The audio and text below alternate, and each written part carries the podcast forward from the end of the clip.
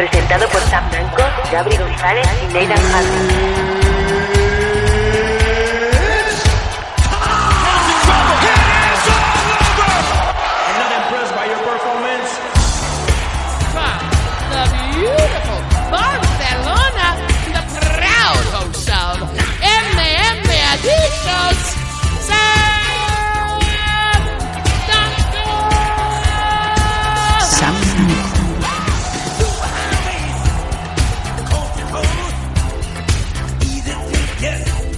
Hola, ¿qué tal? Bienvenidos a todos. MM Adictos, llegamos por fin al número 150. Madre mía, la que ha llovido, la de meses y meses y meses que hemos estado haciendo el programa. Ah, también ha habido meses que no, ¿no? Eh, hasta llegar a esta mágica cifra de los 150 programas. Eh, en nombre de todo el equipo, muchas gracias. Mi nombre es Sam Danko y junto a mí, pues una de las personas que más tiempo lleva, yo creo que ya casi has batido a, nuestro otro colaborador, Gabri González, allá donde estés, eh, hazme retweet, ¿no? No es el caso, eh, no sé dónde está, eh, nuestro canario favorito, el licenciado, sin embargo, tenemos aquí a, la voz del sur, ¿no? La persona que más sabe de MMA en este país, que tenemos también aquí al otro lado del hilo telefónico, Nathan Hardy. ¿Qué tal? Buenas noches. Mm, buenas noches, aquí estamos, MMA dicho 150. Yo creo que ya llevo 120 programas aproximadamente aquí. Y la verdad es que escuchando los antiguos, el nivel ha subido mucho, hemos mejorado muchísimo. Estamos trayendo cosas buenas, cosas importantes. Y esperemos que sean otros 150 más, que no acabemos aquí. Y por fortuna, bueno, pues parece que estamos haciendo que están saliendo bien las cosas, que cada vez estamos haciendo algunas cosas más y esperemos ¿no? Que, tengamos otros 150 programas y que todo el mundo pueda verlo, que sigamos aquí los dos, por supuesto. Desde luego que sí, bueno, buena cuenta de ello nos lo dice Nathan Hardy de Gaditan, porque bien, eh, el programa pues ha pasado por épocas más oscuras, épocas un poquito más diferentes, sin embargo pues parece que hemos cogido carrerilla en estos últimos prácticamente 50, 70 números, las entrevistas son de mucha calidad, en los comentarios también han, han variado, ahora tenemos más audiencia que nunca, seguimos manteniendo ese agradecimiento perpetuo a nuestros oyentes, esos die-hard fans, ¿no? Me, río yo de los fans de CM Punk que nos eh, siguen semana tras semana y que nos siguen colocando entre los 10 programas más seguidos en eh, en eh, en Evox y en iTunes. Para todos vosotros, desde luego, muchísimas gracias. Y bueno, yo creo que sin más dilación, nos vamos a ir directamente ya al bloque noticias porque desde luego esta semana hay hay y de las importantes. Así que nos vamos para allá, corriendo raudos. Noticias, noticias, noticias.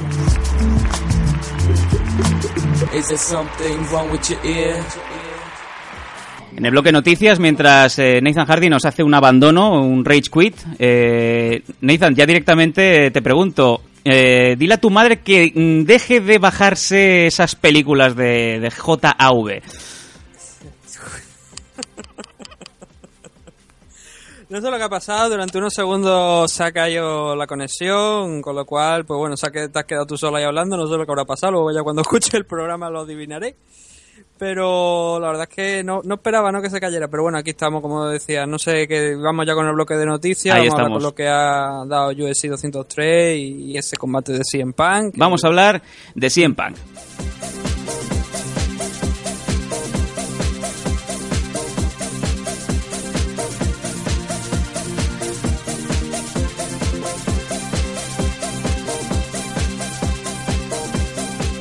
Sí, señores, Phil Brooks, yo creo que ya se nos ha acabado, nos hemos cansado un poco todos ya de, ese, hype que no acababa de llegar, pasaban los meses, se nos lesionaba, eh, el combate pues parecía que no se iba a celebrar nunca y sí, fíjate tú por dónde al final ha pasado Nathan, yo creo que es la noticia en sí, es hablar de este combate, de un combate que creo que se ha hablado muchísimo más de lo que realmente se merecía y que ha tenido a todo el mundo en vilo prácticamente. Eh, una vez más, ¿no? Pues parece como que ahora mismo se solamente se podía separar entre lo que pasaba con los aficionados del MMA, porque los aficionados de lo que viene a ser el wrestling americano, pues también tenían una versión muy peculiar.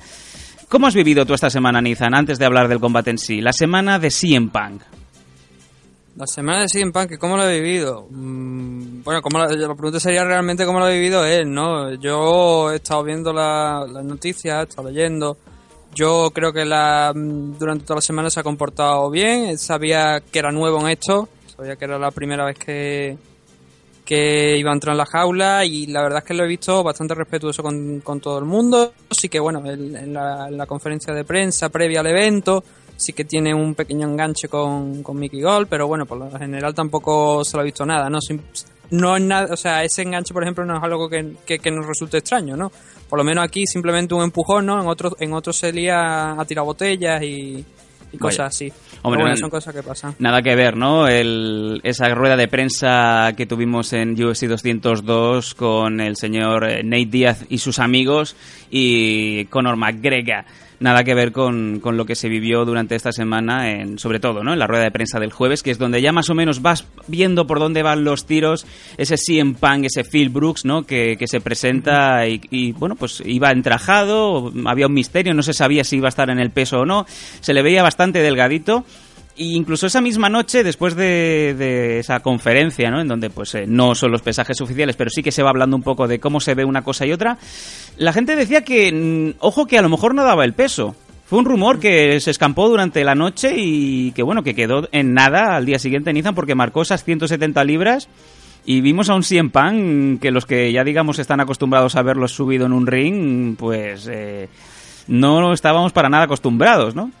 Eh, claro, el tema de todo lo del peso, lo de si iba a dar el peso o no iba a darlo, eh, hay un pequeño problema, bueno, un pequeño problema, lo comenta él en una entrevista que hace previa al evento y aparte 10 em, días antes aproximadamente decía que le faltaban 20 libras por cortar, con lo cual es llamativo.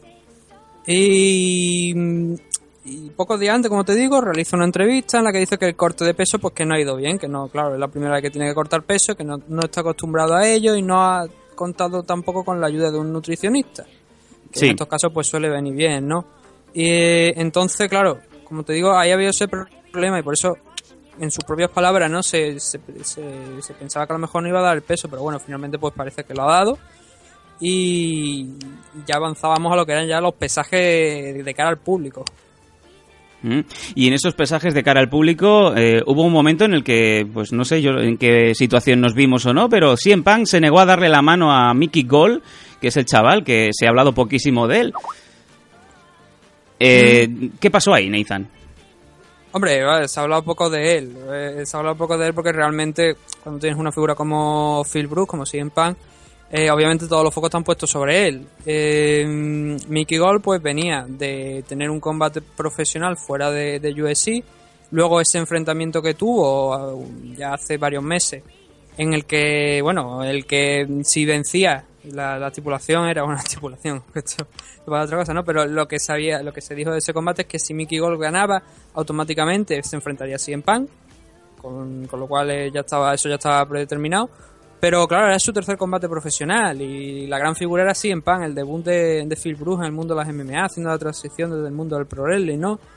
Claro, es lógico, ¿no? Que los focos pues que apunten a, donde tenían que, apuntar, que era a, Brooks y eso pues también ha dejado un poco a, a Gol pues un poco más de, espacio, de cancha, ¿no? Para sentirse un poco más tranquilo, pero él realmente eh, hemos visto que él que también quería su parte de protagonismo por, declaraciones que ha ido soltando contra CM Pan, principalmente eh, resumiendo, eh, decía que prácticamente que lo iba a mandar a casa y que le iba a enseñar lo que eran realmente las peleas de verdad, no, no el mundo del pro wrestling, sino el mundo de las MMA. Y así pues, eh, y así pues decimos, la cuestión es que em, llegamos al día del combate. Es curioso porque las, las casas de apuestas em, desde el primer momento estaban dando como gran underdog, como la gran desventaja a CM Punk. Y incluso los, los más puristas decían, no os fijéis demasiado en las casas de apuestas en esta ocasión porque se ha cubierto mucho, se ha puesto una especie de manta protectora sobre Phil Brooks y realmente nadie sabe a ciencia cierta cómo está cómo ha entrenado. Los vídeos que están mostrando en UFC.com no son para nada ilustrativos. Pensar que son las primeras semanas de este hombre en el Duke eh, en el Duke Sport, ¿no? En el, en el, gimnasio de Rufus de, de Milwaukee. Llegamos a creernos, Nathan, eh, ¿tú te llegaste a creer que CM Punk estaba con un nivel óptimo para, para subir al octágono antes de, de que se hubiera en sí hace unas horas? Decían incluso que los vídeos que estaban mostrando eran sesiones de sparring preparadas, o sea que estaba todo, todo coreografiado para que diera la sensación de que Pan eh, tenía grandes avances. Pero claro, si te escuchabas declaraciones de gente como Michael Bisping que había dicho que le habían, había ya pasado por 14 eh, peleas, o sea, combate. Combate me refiero, o sea, lo, llaman así porque simulan un, un combate, ¿no? Son sesiones de sparring un poco, pues, un poco más reales. Y Bisping había dicho que de esas 14 a lo mejor había ganado solamente una. Tendré que buscar en la hemeroteca ¿no? las declaraciones, pero Bisping había hecho eso, que la gran mayoría de, los, de esas sesiones de sparring que había tenido las había perdido. Entonces ya te, hacía dudar un poco de, si realmente estaba al nivel. Claro, ha tenido dos años para entrenar, bueno, por entre medio ha tenido lesiones, eh, además lesiones pues medianamente graves, que bueno, uno, durante unos cuantos meses a lo mejor pues no puede entrenar. Y claro, también ha tenido que hacer la transición. Realmente es que no- él llega y no tiene mm, demasiada idea de lo que es esto. O sea, él pisa el gimnasio, él casi de- empieza desde cero prácticamente. Sabe, sí, sabía Brazilian Jiu-Jitsu, pero también como he leído por, por ahí algún comentario que creo que es bastante acertado, que mm, quizá el Brazilian Jiu-Jitsu no es la forma más fácil de introducirte dentro del mundo de las MMA. ¿Tú crees? Mm, el- el- la persona que ha dicho esto argumentaba también que igual eh, el estilo más adecuado hubiese sido catch wrestling, Sí. que es el estilo que, bueno, el wrestling no, pero también es el estilo de Joe Barnett. Hmm. Entonces, claro, eh, el wrestling yo creo que es más importante, bueno, no es que sea más importante, pero es un estilo que quizás sí que mm, es más debería haberle dado más importancia que al Brazilian Jiu-Jitsu. Por lo menos para mí, yo creo que, mm, eh, por supuesto, el Brazilian Jiu-Jitsu, pues, el, el nivel de, de recursos pues es mucho más amplio, ¿no? Pero en el wrestling, pues tiene, tiene los takedowns, tiene, tiene, sabes cómo defenderlo bien, te centras en eso, te centras también como el sprawl, o sea, diferentes tipos de, de defensa también, que a lo mejor ayer, por ejemplo, pues no vimos directamente en cuanto entró. Sí que es verdad Sí. que hubo un momento Ah. donde Pan, pues parecía que... Eso iremos. eh, A eso iremos. Vamos, vamos a, o sea, hemos dejado ya puestos, digamos, en situación. El entrenamiento ha sido totalmente algo opaco, no se ha mostrado nada. Para bien o para mal, quizá. eh, después de haber visto el combate entendemos, ¿no? Por qué, por qué no podemos, por qué no podemos ver nada de Pan. Entendemos, ¿no? Que quizá ha sido por el hecho de que no estaba preparado. Así que yo creo que vamos a ir directamente al combate en sí.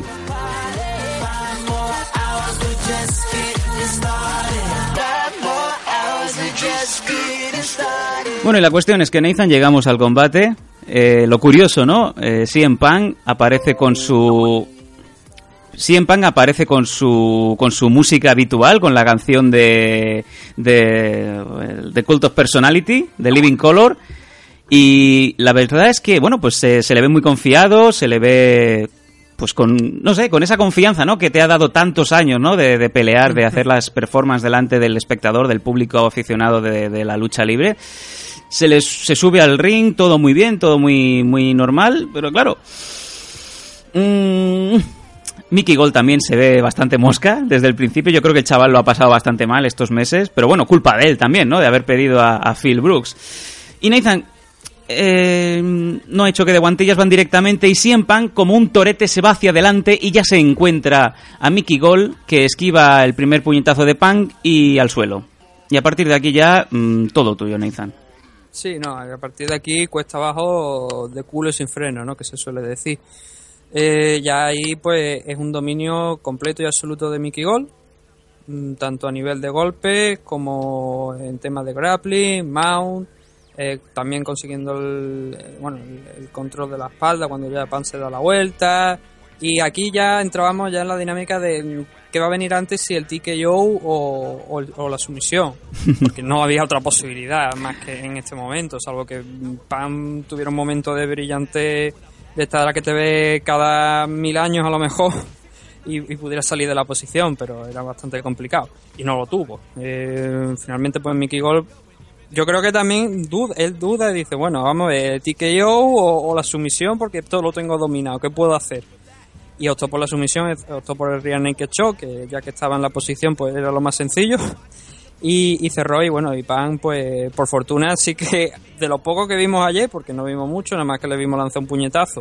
Como te decía también, ese el, el agarrar el cuerpo del rival cuando está haciendo el takedown, también intentando buscar un poco de defensa que no, por desgracia no fue efectivo y bueno, luego ya lo que vimos en, el suelo del tema de grappling, pues no, la verdad que no fue nada impresionante, te preguntaba, bueno, esta es la preparación de Brazilian Jiu-Jitsu que tenía, cuando mm, Miki te ha ganado casi todas las posiciones como se suele decir como un cuchillo cortando la mantequilla, ¿sabes? Ha sido bastante, bastante eh, desde el aficionado que conoce a CM Punk desde hace muchos años, ha sido doloroso. Yo sabía que lo íbamos a pasar mal, los que, digamos, hemos visto así en Pan. Yo he tratado mm, en toda la medida de lo posible, me imagino que los oyentes de Meme Adictos también, digo, vamos a darle el beneficio de la duda, vamos a respetar lo que ha hecho de hacer ese salto con treinta y muchos del wrestling profesional al MMA. Pero Nathan era doloroso ver como una persona mm, entraba más blanco que un cinturón el primer día cuando tienes seis años y te meten en una clase de artes marciales. A mí me dolió mucho y realmente miraba el reloj como diciendo que se acabe ya, por favor, y que no me lo lesionen. Mm, bueno, hombre, yo creo que su, su test, su prueba en el hospital de eso no lo va a salvar a nadie. Pero lo que te, lo que te estaba diciendo antes, aparte de, bueno, de que no vimos básicamente nada, por lo menos sí que le han enseñado cuando se tiene que rendir, ¿no? Cualquier otro a lo mejor hubiese dicho, no, yo aquí no me voy a rendir, sin embargo, Pan pues, lo tenía asumido, ¿no? Eh, yo, mm, la opinión personal que tengo de, de CM Punk es que, a ver, mm, sí, eh, yo no, yo no, ya te lo digo, yo no deseaba absolutamente ningún mal para nada, al contrario, yo lo he respetado cuando se ha subido, él ha decidido hacer la transición con 37 años creo que somos, o 38 de CM Punk, es algo bastante complicado, es algo muy complicado, y él pues lo, ha él lo, decidió así. Si realmente aquí me hay que culpar a alguien de que siempre haya entrado en una jaula de USC, es realmente a Dana White, a Joe Silva y a los que han dicho vamos adelante con esto. A eso vamos no es al propio Punk. CM Punk simplemente le ha dicho, oye, pues yo quiero debutar en el mundo de las MMA. Eh, es un tipo inteligente, obviamente, y ha dicho, ¿dónde es el, mejor, el mejor expositor del mundo? USC. Dana White le ha dado el visto bueno y le ha permitido pelear aquí. Entonces, claro, él simplemente, por eso te digo que hay que respetarle por porque, sí, bueno, va en el mundo del pro wrestling, allí te pegan de mentira. Eh, en, determinados, en determinados países no, pero bueno, es otra historia. Pero sí que no, obviamente no es competición real. Entonces, eh, eso es cierto, sí, pero hay que respetarlo como te digo porque ha hecho la transición de un sitio a otro. Y además, sobre todo, como te decía hace unos cuantos minutos, que ha sido muy respetuoso con todo el mundo. Yo no le he visto entrar así en pan en la jaula diciendo voy a ganar este combate, me lo voy a llevar de calle, voy a triunfar y aquí se me va a tirar la gente al suelo y me va arrodillados y me van a lavar. La verdad es que no, nunca he visto así en pan decir ni una palabra más alta que la otra en todo el tema de... Hombre, obviamente si le han faltado el respeto también diciéndole vete a tu casa payaso, tú no perteneces a este mundo, pues él también ha salido un poco en, la en su propia defensa, lógico, ¿no? Pero es eso, ¿no? Yo creo que el, realmente hay que respetarlo y si hay que buscar algún culpable de por qué esto ha pasado, porque si Pan entra en la jaula de, de hay que buscarlo en la directiva, no hay que buscarlo en el luchador. Él simplemente está cumpliendo un sueño, lo ha cumplido, creo que es digno de aplaudir. Ahora, por suerte, por desgracia para él, ha sido una derrota, eh, pero lo importante es que también ha dicho que no piensa parar aquí, que va a seguir, o sea, no simplemente mm, llego, pierdo y bueno, pues ya está, yo he hecho lo que quería hacer. No, él tiene, tiene algo en él, tiene una llama, tiene una dedicación que quiere, dedicarse a esto. Y hay que respetarlo, pero sí que es verdad que USC no es el sitio y hay mucha gente que horas después de, que ocurriera la pelea pues también lo ha dicho. Y no te hablo de, de ti, de mí, de cualquier aficionado, no, no, estamos hablando ya de gente de la empresa, de la propia empresa. A eso vamos, Nathan.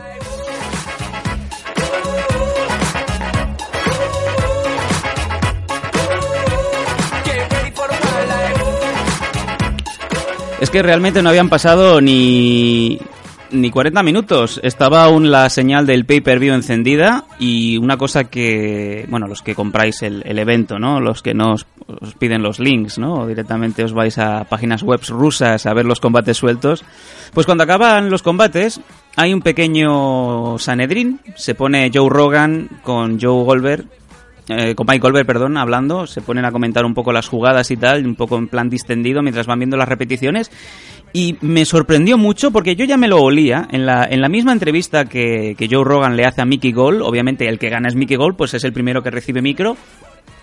Fue bastante crítico con CM Punk y sobre todo diciendo que si para él era una falta de respeto que le hubieran puesto eh, un luchador sin ningún tipo de experiencia, ni siquiera amateur, ¿no? O lo que obviamente Mickey Gold pues se quejó amargamente.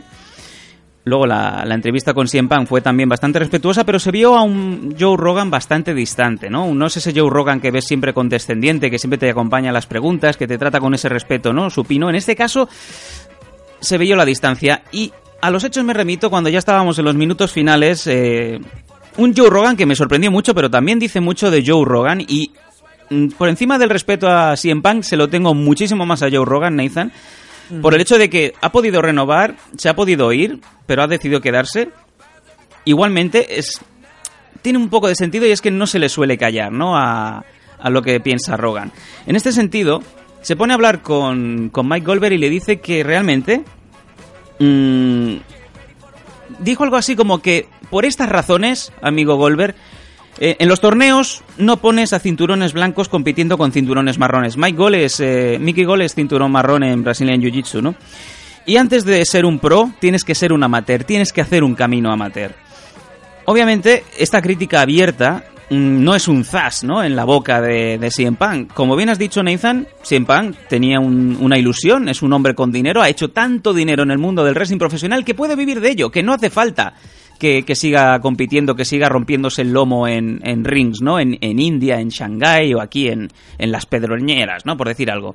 Es un tío que tiene tanto dinero que ahora le apetece hacerse lo del Brazilian Jiu-Jitsu por el tema de, de, bueno, pues quiero hacer que todo el mundo sepa que los que dudan de mí, pues están equivocados, ¿no? Que es como en inglés se dice el, el prove them wrong. En este caso, Nathan, la crítica, lo has dicho tú perfectamente, no es hacia Phil Brooks, es hacia Dana White o hacia Zufa o hacia los que en ese momento hicieron que, que esto de CM Punk, de siguiera hacia adelante, ¿no? Hasta el punto que me imagino que también la gente no es tonta y en la propia rueda de prensa posterior, Dana White confirmó de que si Punk quiere seguir peleando en, en MMA, quizá no debería de seguir en UFC. Recordemos, Nathan, y ahora ya te paso la pelota, que CM Punk ha firmado ocho combates profesionales con la empresa de Dana White. Claro, la pregunta es, eh, cuando ha dicho Dana White que igual su segunda pelea ya no sería en UFC, ¿qué me van a hacer? ¿Mandármelo en vista? Dime tú, ¿que ¿dónde lo van a mandar? No, no, la, la- la verdad es que no tengo ni puñetera idea de dónde podían mandar así en pan. Eh, realmente UFC no creo que tenga la de tampoco eh, esa, esa capacidad, ¿no? De decir a un luchador tú vas allí, hombre, a lo mejor sí puede recomendarlo o algo. Yo creo que la empresa donde vaya así en pan eh, le va a suponer un un buen motivo, o sea, una buena publicidad, ¿no? Esta empresa, va a decir, "Ah, tenemos así en pan, va a pelear en esta empresa. Eh, lo que pasa que, claro, es lo que ha dicho Joe Rogan, ¿no? De que necesitaría unos combates amateur antes de, de realmente volver aquí a, una, un octagón a pelear profesionalmente. Entonces, esa- mm, son muchos factores, te, te voy a decir por qué. Porque uno principalmente, tú decías que ya no necesita dinero, ¿no? Pero obviamente si en pan eh, hay que pagarlo. O sea, la marca en pan, tú sabes que va a generar mucha publicidad y esto hay que pagarlo. Y no sé ahora mismo cuánto dinero habrá cobrado en pan por este combate. Y no Eh, estoy hablando de, no estoy hablando del dinero de Rivo, que sabemos que como su primera pelea profes- eh, su primera pelea en UFC son 2.500 dólares. Correcto. Estoy hablando de, de realmente lo que pone en ese contrato que tú has dicho de, de ocho peleas que hay que decir que mm, me sorprende también que sean ocho, ocho combates porque eso es lo que se están firmando ahora los nuevos luchadores que están llegando a o sea que están firmando nuevos contratos como por ejemplo Donald Cerrone pues se le ha firmado por un contrato nuevo no hay que recordar que se vendió UFC y ahora pues están cambiando los contratos no se le ha ido Rory McDonald por ejemplo. Eh, Joe Silva, el matchmaker de, de UFC, pues también va, va a abandonar a final de año. Eh, o sea, están cambiando las cosas, ¿no? Por eso me sorprende lo de los ocho, el dato de los ocho combates, ¿no? sí, pero que- son ocho combates, Nathan, que firmó en 2014. Recordemos que CM Punk está ligado a UFC desde 2014, eh, finales de 2014. Pero claro, la burbuja de CM Punk mm, hace dos años no tiene la misma consistencia que ahora mismo. De hecho, es un combate que llega muchísimo más tarde. CM Punk tenía 34-35 cuando se vino para, para el mundo de las MMA. Y el hecho de que ha pasado todo este tiempo y ha perdido de esa manera tan, tan elemental, mm, de ese librillo de ABC del- en el capítulo 1 del Brazilian Jiu-Jitsu, mm, para el que está con ese cinturón blanco, ya te dicen vigila estas cosas. Es lo que ha pasado. Yo no sé realmente si tiene mm, consistencia suficiente esto como para seguir adelante. O sea, la cosa está muy reciente y yo mm, sé que Dana White no ha querido reconocer que se han equivocado de todas todas con Phil Brooks y darle esta exposición, ¿no? Pero mm, también hay que mirar en qué punto se, o sea, él puede ver esto y decir nos hemos equivocado, ¿no? Hay que mirar la cartera, hay que mirar cuántas ventas de entrada han hecho, hay que mirar cuánto dinero por publicidad han hecho, cuántas ventas de pay-per-view han hecho, porque al final UFC es un negocio y aunque a lo mejor sí que se han podido equivocar eh, con darle una oportunidad a CM Punk en su primer combate contra un luchador profesional, eh, yo creo que no se han equivocado desde el punto de vista empresarial. Yo creo que se han hecho bien las cosas, que, que, que- que sí, que, que, Pan tenía que estar ahí, obviamente es un reclamo publicitario y que ha funcionado bien. Yo creo que ha funcionado bien. La venta de pay-per-view, por supuesto, habrá que verlo luego dentro de esta misma semana. A lo mejor ya podríamos tener los datos o ya se podría estimar algo. Supongo que Dave Meltzer, que es el que se mueve bien en estos temas de audiencia y de venta de pay-per-view, pues ya tendrá algún, algún adelanto y ahí ya veremos si realmente le ha resultado rentable o no a UFC. Y, ah, mm, al fin y al cabo, como te digo, es una empresa. Eh, siempre van a tener su oportunidad, a UFC no le va a doler decirle, mira, hasta aquí hemos llegado, yo lo siento, pero aquí no podemos darte una nueva oportunidad, vete a otro lado. Pero tú no crees que vayan a decir nos hemos equivocado con Punk.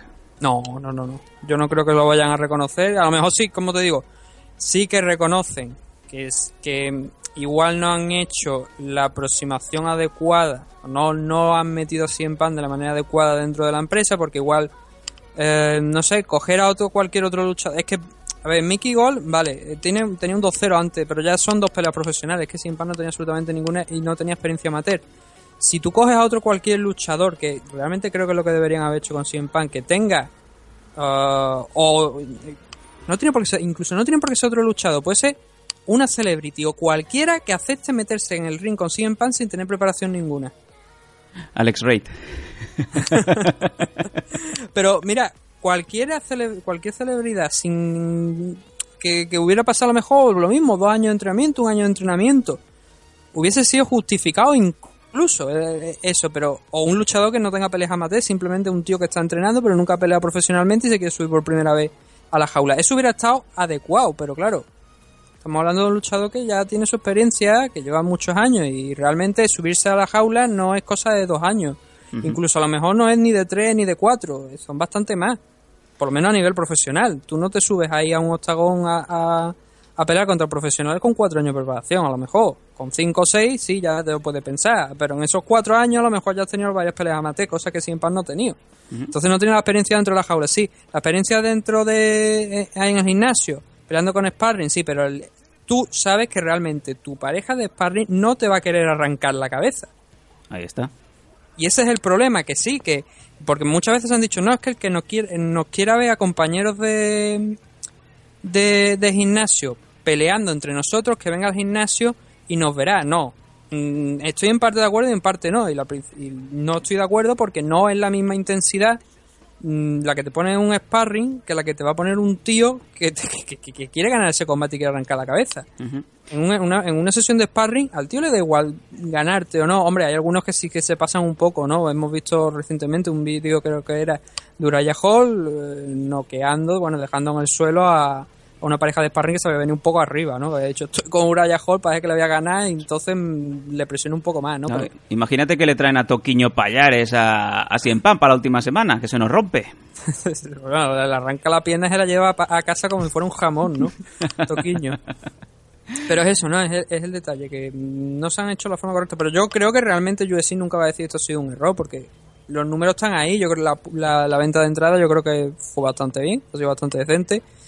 Eh, teniendo en cuenta que el main event era Steve Miozzi contra Alistair Overeem, que sí que es un buen combate, pero tampoco es eh, ¿cómo te lo podría poner? No es un Nick Díaz, no es un George St. Pierre, no son hombres realmente importantes. Son hombres que están ahora, bueno, sí son hombres importantes, pero no están eh, al nivel de otros luchadores, ¿vale? De, a nivel de venta de entrada. Entonces. Eh, yo creo que la, a nivel económico ha ido bastante bien la cosa. A nivel de, de lo que ha sido la experiencia para CM Punk, pues obviamente no ha ido bien, pero bueno, todo suma. Yo creo que hay que respetarle, hay que respetar lo que ha hecho. Sí, eso, Nadie lo de hecho. A eso vamos a ir, vamos a ir a eso, porque vamos a comentar, si te parece, algunos de los eh, comentarios que nos ha ido dejando estos días, durante sobre todo las últimas horas, eh, sobre este combate en el Twitter de MM Adictos, que para los rezagadillos es arroba MM Adictos.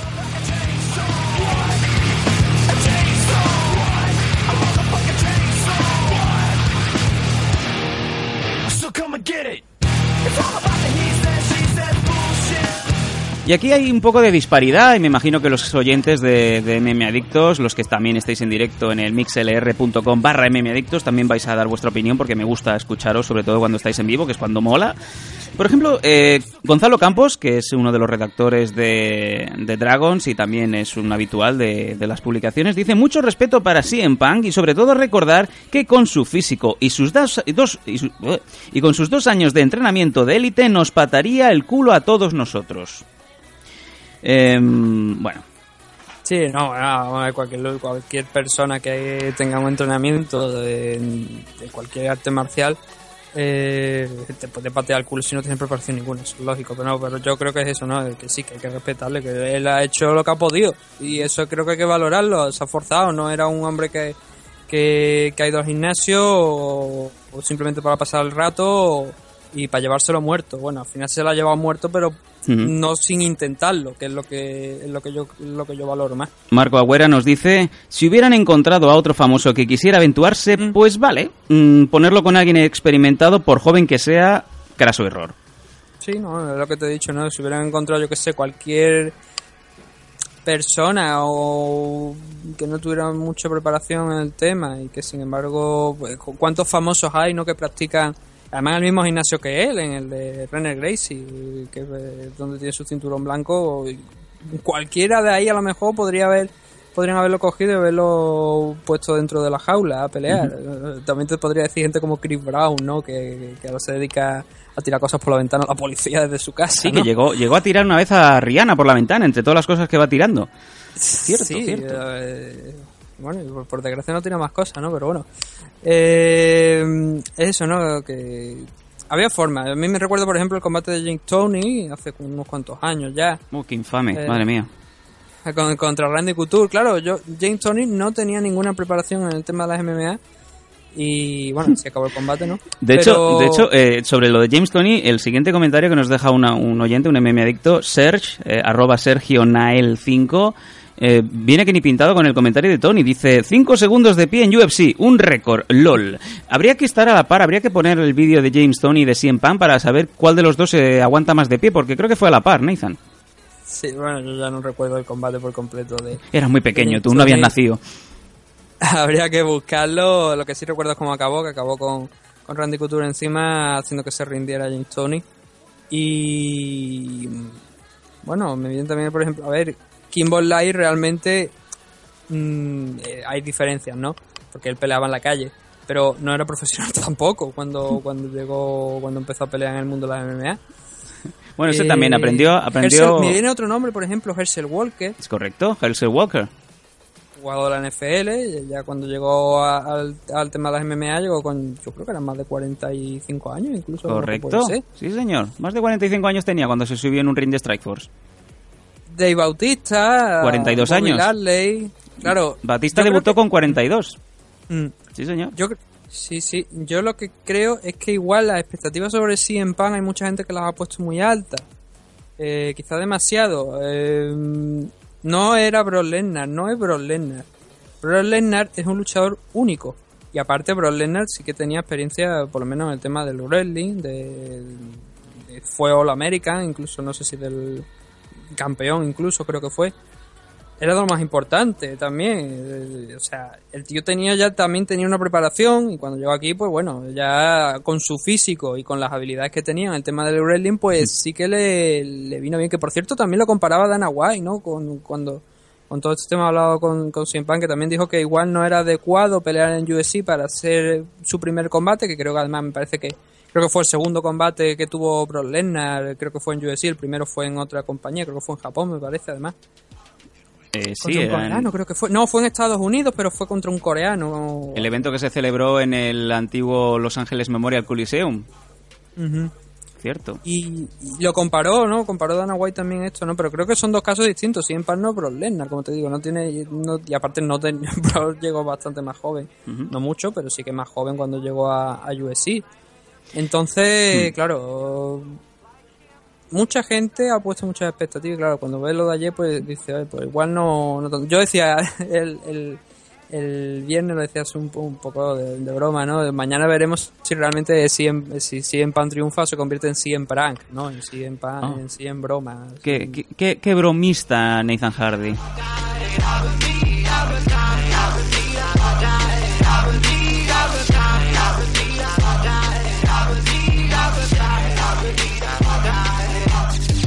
El último de los comentarios que hemos recibido durante esta tarde aquí en el Twitter de MM Adictos nos lo manda el en Gol Norte, Pim Pam 81, que pues corrobora palabra por palabra lo comentado por Joe Rogan. Dice, correctísimo lo de Rogan, no es lo mismo ser un atleta en un show que un peleador de MMA.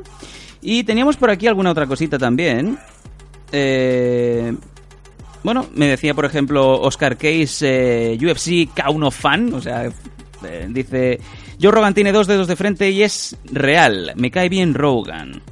Luego, por ejemplo, Marca TV, como siempre, eh, un saludo a la gente de Marca TV y su manera de cubrir las noticias deportivas, específicamente de MMA. Dice, eh, vídeo de cómo destruyen así en Pan en su debut en UFC, tampoco es eso. Y algún comentario que he visto por ahí que no sé por qué han borrado, dice, es que es más fácil eh, subirse en un octagón para recibir un KO que dar volteretas en un cuadrilátero. Tampoco es eso, pero no sé yo, por bueno, me imagino que eso lo habrá pensado y también lo ha eliminado, no sé. Lo dicho, Nathan, bueno, eh, sobre todo, el, duró más en Pan con el micrófono después en la entrevista a Joe Rogan que en el propio, en el propio octógono.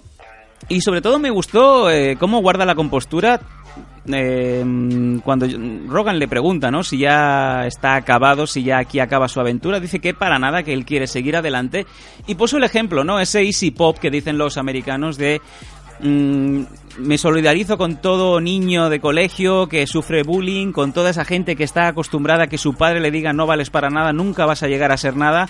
Quiero ser la prueba viviente de que no hace falta que te lo digan, aunque te lo digan 20 veces, aunque te digan que no vales.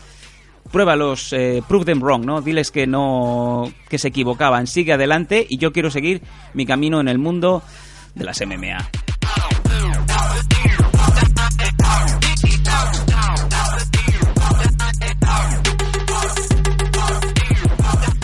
Y bueno, pues ese público, ¿no? Que no paraba de abuchear. Público bastante fuerte, los de Cleveland, ¿eh? Nathan se han acostumbrado a, ganar y ya hay que quitarles el caramelo de la boca. Eh, de repente dejan de aplaudir y se ponen, perdón, dejan de abuchear y empiezan a aplaudir, ¿no? Esos speeches que tanto gustan a los americanos.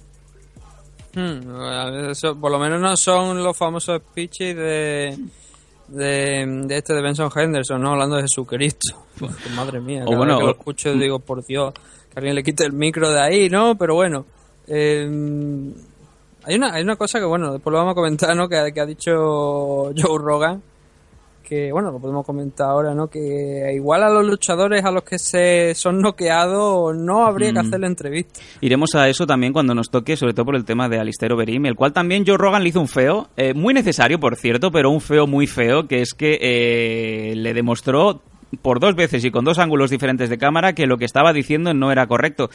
Luego Rogan lo ha, lo ha corregido muy bien porque no critica de que mm, Alistair Overeem diga pues mm, he perdido porque han hecho trampas. No, no. Lo que quería decir Rogan después de, de justificar que no es cierto, que Steve Miocic para nada eh, se rinde, es que mm, no se tendrían que hacer entrevistas a luchadores dos minutos después de que les hayan amartillado la cabeza como, como si fuera, vamos, un martillo pilón, ¿no? La escena de Hulk cuando pilla a Loki, ¿no? En la primera de los Avengers, prácticamente.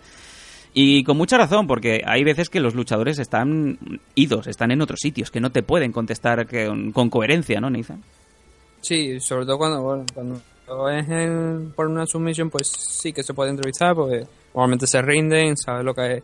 Pero es que, ah, sí, la verdad es que, a ver, obviamente con los, con los que reciben un caos se nota más, ¿no? Es más, es más, más entendible, ¿no? Que diga esto Joe Rogan. Pero realmente los luchadores reciben tanto golpe a lo largo de un combate que mm, te planteas en general deberían dar una entrevista nada más acabar el enfrentamiento. A determinado, o sea, en determ- determinados combates sí, porque a lo mejor acaban bastante rápido y esto, pero por ejemplo, el de Conor McGregor contra Nate Diaz, después de todo lo que se dieron, eh, le hacen una entrevista y yo creo que están afectados igualmente. Claro, le preguntas a Conor McGregor, eh, ¿qué has tomado, no? Antes de, subir al octógono. Y dice, turrón. Eso he tomado, he bebido turrón.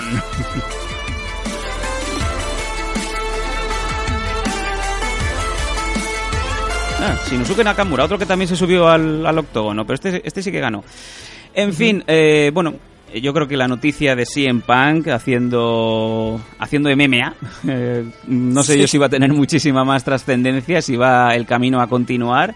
El hecho de que Dana White también ya le, ha de- ya le, le haya dicho públicamente que el tema de UFC, pues que tampoco parece que acaba de entrar en sus planes, a lo mejor hace que las aguas se calmen un poco y es posible que Phil Brooks, pues, o tarde bastante en competir una vez más en un octógono o que directamente ya se le, se le pase el capricho, las ganas o lo que sea, como, como quiera llamarse, ¿no, Nathan? Bueno, por lo menos dentro de USC, es que yo creo que si le, ahora pasa un tiempo, pongamos seis meses, y vuelven a decir, "Oye, pues CM quiere un nuevo combate, volveríamos a estar hablando exactamente de lo mismo. CM no tiene suficiente preparación. O, sí que en un, en un próximo combate pues tendría ya más experiencia, pero seguiría sin tener una preparación real para estar encima de, de, del octágono de USC. Igual de otra empresa, a nivel amateur, regionales, estas típicas regionales, ¿no? Donde no llegan apenas las retransmisiones ni las de esto de televisión. Pues igual sí que podríamos verlo. Pero yo personalmente, por su salud, por su integridad, no quiero volver a verlo dentro del ring de USC, por lo menos hasta que tenga varios combates amateur y sepa más o menos por dónde se está moviendo. Y por supuesto que lo gane, que dé la sensa- esa sensación de que realmente se merece el puesto en USC, que desde luego ayer eh, no se merecía absolutamente para nada, porque le pasaron por encima fácil, sencillo, y realmente esa cinta yo me- una de las cosas que me pregunto es si bueno René Gracie solía tener la costumbre de hacer vídeos en YouTube hablando de cómo había sido la sumisión de, de determinadas sumisiones ¿no? de cómo habían trabajado como esto yo me pregunto si lo realmente lo hará en el caso de CM Punk y también dirá pues mira así es como se ha producido la la, la llave de, de, de, Mickey Gold sobre CM Punk no, Yo no creo si, si realmente lo hará pero bueno Y ya solamente quedaría por decir si realmente lo van a mandar a los regionales, ¿no? Pues oye, que nos lo, que nos lo pasen por aquí, ¿no? Que se lo, se lo pongan en la agenda Fran Montiel. Le podemos poner aquí a, a- bueno, si con los, digamos, con los chavales no funciona, pues le ponemos con un veterano ilustre como Oriol Gasset, ¿no? Ah, no, que gane Oriol. La broma. Obvia- obviamente Oriol ganaría ese, ese, ese enfrentamiento. Eh, pero es lo que te digo, el futuro de Cien Pan también depende de la situación económica. A ver cuánto quiere cobrar ¿no? por un combate. Por eso te digo que eh, me interesa muchísimo el dato que, que aún creo que no ha salido Mm. de cuánto se ha llevado Cien Pan solamente de salario base. Luego ya por supuesto no hablemos de bonus que no se saben cuánto habrán sido, pero solamente de salario base en este por esta pelea. Eh, Eh, yo, espero que no haya sido más que alguno, por lo menos, como te digo, el base, porque sé que por bonus seguramente se habrá llevado mucha más pasta de la que se llevará gente, pues, como nuestro Enrique Wasabi Marín o, o, cual, o TJ Dillashaw incluso. Yo creo que sería, un- sería, la, sería el baremo perfecto saber si estás por encima o por debajo de TJ Dillashaw, mm, si estás bien o mal pagado. Sí, porque mm, también lo destacó, por ejemplo, Benson Henderson, ¿no? Hace poco, que decía que no era normal que Sage Norcat estuviera cobrando ese dinero que se llevó por... por, iba a decir, sí, ¿no? Bueno, ¿qué coño? Vamos a decirlo. Por robar esa pelea Ala. a Enrique Wasabi Marín. Fan. Y eh, gente como TJ Dillashaw, que ha sido campeón, que ha retenido el cinturón, que acabó con la racha de Renan Barao. Sin embargo, está cobrando la mitad de él. Mm. Eh, mm, No se entiende, ¿no? O sea, son una comparativa que dice, bueno, a ver, aquí está pasando algo muy raro. No, no, yo te diré que caso- simplemente, o sea, eh, es tan claro como cuando veamos, eh, digamos, los billetitos, ¿no? Que han entrado en la taleguilla de, de CM Punk, veremos si realmente ese espíritu de continuar peleando, ese, ese journey to the MMA pues va más que nada sobre todo porque le viene detrás el señor del Banco Santander, ¿no? De ábrete aquí una cuenta, una cuenta jubilación porque aquí parece que te van a pagar bien, ¿no? Que también es, por supuesto, lo que se estaba diciendo que a ver, sí, hay que respetarlo porque ha entrado, pero hay que recordar que este señor se ha llevado a lo mejor, pues, no sé, a lo mejor pongamos 200 mil dólares tirando por lo bajo por perder de la manera en la que perdió. Eh, sí, es lo que es lo que también lo que he leído, ¿no? Si a ti te ofrecen 200 mil dólares Mm. por irte al te- porque te peguen tres o cuatro puñetazos, te hagan que te rindas. Joder, ¿dónde hay que firmar? O sea, es que ha estado tres minutos dentro de la jaula. Sí, Sí habla- que hablando, que- tres que, minutos bueno, hablando. sí, él ha ido con su ilusión y todo lo que tú quieras, pero se, ha lleva, se va a llevar seguramente una- un buen pellizco por perder un combate de la manera en la que lo perdió. Y por eso te digo que a lo mejor ese gran pellizco que va a cobrar en otra compañía, sobre todo si realmente, como dice Joe Rogan y Dana White, deberían estar peleando en compañías más amateur, o sea, con combate más amateur, eh, ese dinero no creo que se lo paguen. Entonces ahí ya, te- es- por eso digo que mm, es complicada la situación de CM Punk por, principalmente por el dinero, no por otros temas, aparte por el tema de la habilidad, pero sobre todo por el dinero, porque no sé, no creo que le haya salido barato a UFC el tenerlo aquí y por supuesto con ese, ese dinero no creo que lo paguen otras compañías. Y Salvo que además- sea, estemos hablando de Bellator o World Series of Fighting, que lleguen a un acuerdo que también para con- tener algunas peleas amateur en algunos eventos, que también en ocasiones se hacen, y, y se pueda dar esto. Yo, por ejemplo, en Raw la, una compañía de, de Corea, de Corea del Sur, eh, porque Corea del Norte no tenemos notificación ninguna, lo mismo Kim Jong-un tiene por allí alguna compañía, ¿no? Hmm. Consiste en guantazo a mano abierta. Eso está. Pero en Raw UFC pues están tienen los eventos de Raw UFC, ¿no? Y luego tienen unos eventos llamados Young Gun que suelen luchadores pues, más amateur, los suelen meter ahí, suelen tener esas oportunidades de seguir creciendo. Entonces si siempre encuentra alguna compañía así en Estados Unidos y por supuesto eh, una rebaja grande de ese contrato, igual sí que podemos verlo nuevamente. Pero tú crees, Nathan, que Chen Pan con esa edad y con las prisas que tenemos porque se nos está haciendo mayor, va, va a aceptar esto que dices tú de ir por, eh, por la, digamos, a los pueblos, ¿no? En las fiestas mayores de los pueblos, eh, después de las 12 campanadas, ¿no? Pues sí en pan contra el luchador local, ¿no? Es que no le queda otra. Eh, Bueno. Claro, no es que, a ver, no le queda otra. Le queda o bien eso, o bien rezar para que una compañía como Bellator, World Series of Fighting, eh, o incluso venirse a lo mejor a Europa a pelear en Cage Warrior, alguna de estas compañías o algo. AFL. O por qué no, igual, mira, se me ha venido a la cabeza ahora. Le liberan del contrato de UFC. Bueno, ¿Por qué no te vas a Rising, a Japón?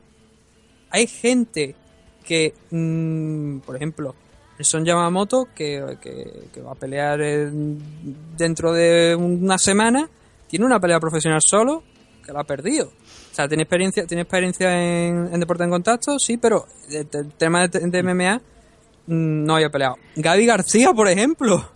La O sea, hay Rising sí, realmente sería un buen sitio para CM Punk. Allí le encontrarían peleas contra gente que realmente nunca se ha subido a un ring Sí, a pelear bueno. en MMA, o por lo menos con gente que está más a su nivel, véase Bosa, bueno, por, por- digo Bosa por el tema de, de, de gente que realmente no está en el, momento de su carrera, que tampoco tiene muchas habilidades, pero obviamente está la diferencia de peso, ¿no? Pero Bosa, Kebono, Fujita, que también va a pelear en, en el tema de en- dentro de poco con en la semana que viene, como te digo, en Rising joder, hay empresa, hay empresa.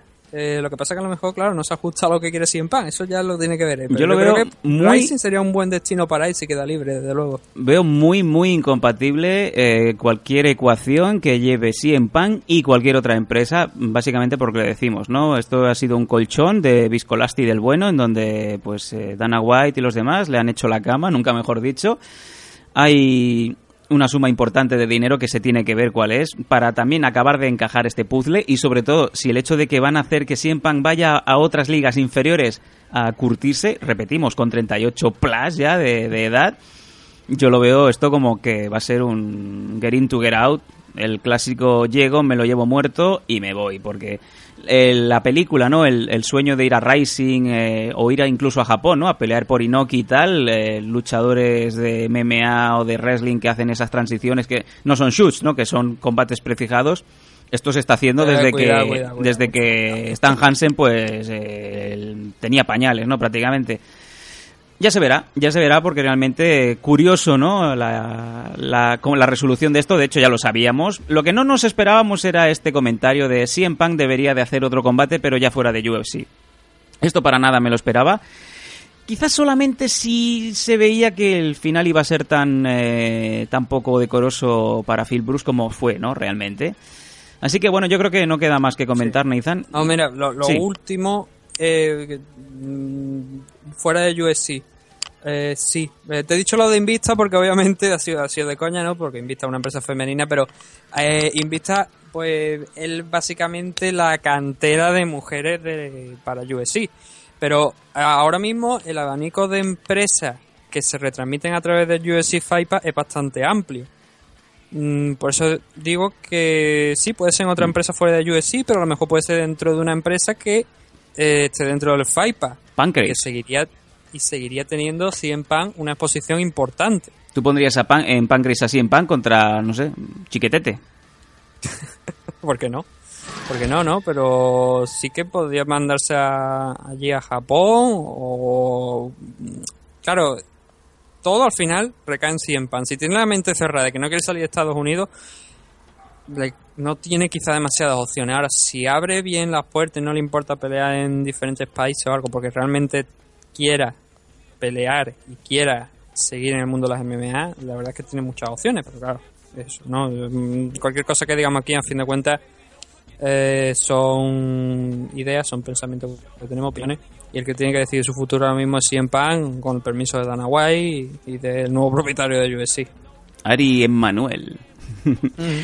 Bueno, yo creo que con esto vamos a cerrar el primer bloque. Ya hemos hablado largo y tendido del debut, de ese hit and miss de, Don Phil Brooks y en Punk. Ya se acabó el hype. Ese tren ya venía descarrilado de casa. Nos hubiera gustado que hubiera ganado, de hecho no voy a mentir, yo hice esa pequeña apuesta, era un grandísimo underdog y pues prácticamente por cinco pavos que, que apuestes por él ya, ya te puedes pagar eh, una cena de lujo con una putilla, ¿no? Lamentablemente no ha sido así y he perdido pues esos cinco bretes. Y no sé, le deseamos lo mejor a Cien Pan. Yo creo que aún le queda por lo menos un añito, ¿no? Pululando, sobre todo una victoria que le hace falta si realmente, de verdad, lo que ha dicho estos en estas últimas horas es cierto y quiere continuar. Así que vamos a ir a ese corte publicitario y volvemos enseguida aquí, en MM Adictos. In position in the kitchen with soda. I just whipped up a watch, trying to get me a rover, trying to stretch out the like a wrestler. Yes sir, keep the heck of heckler close. You know the smokers will test you, but like 52 cards went out. I'm through dealing now. 52 bars come out. Now you feel them now. 52 cards roll out. Remove ceiling in case 52 bras come out. Now you chillin' with a boss, big cards FC on the sleeve. The 40 40 club, ESPN on the screen. I play the grip for the jeans. Slippers is clean. No chrome on the wheels. I'm a grown up for real. Radio 4G, las mejores emisoras españolas y del mundo juntas.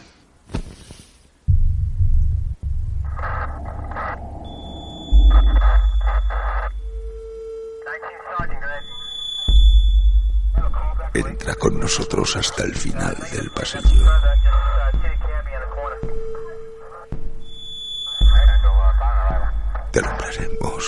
Con la tenebrosa luz de nuestras velas.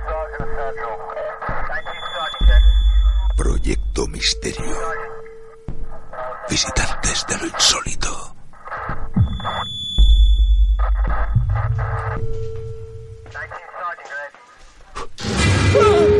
No apagues la.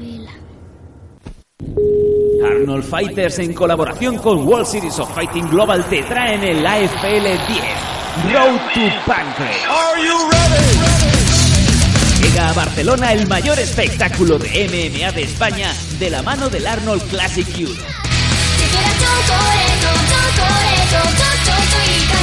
Entradas ya disponibles en la web arnoldfighter.es y proticketing.com. No te quedes sin la tuya.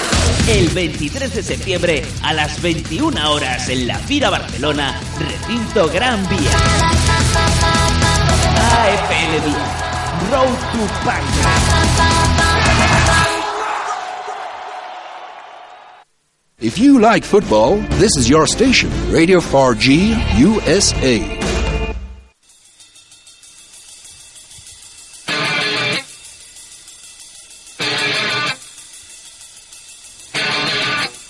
Ya estamos de regreso aquí en MM Adictos, los valientes, los que se han quedado con este corte publicitario. Ya lo sabéis, MM Adictos 150. 150 números ya que hemos dejado atrás. Siempre que queráis nos podéis seguir en las redes habituales en arroba mmadictos, en facebook.com mmadictos, en iVoox, en iTunes, Stitcher, Stitcher, Margaret Thatcher, and you can teach that.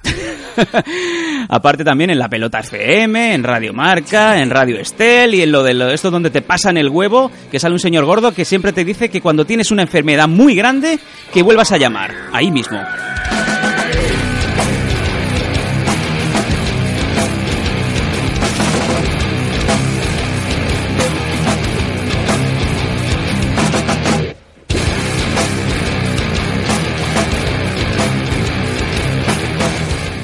Bueno, dicho lo dicho, Nathan, también hemos apañado durante el corte publicitario otra desconexión. Yo no sé qué pasa ahí en Cádiz, que se ve que hay algún problema.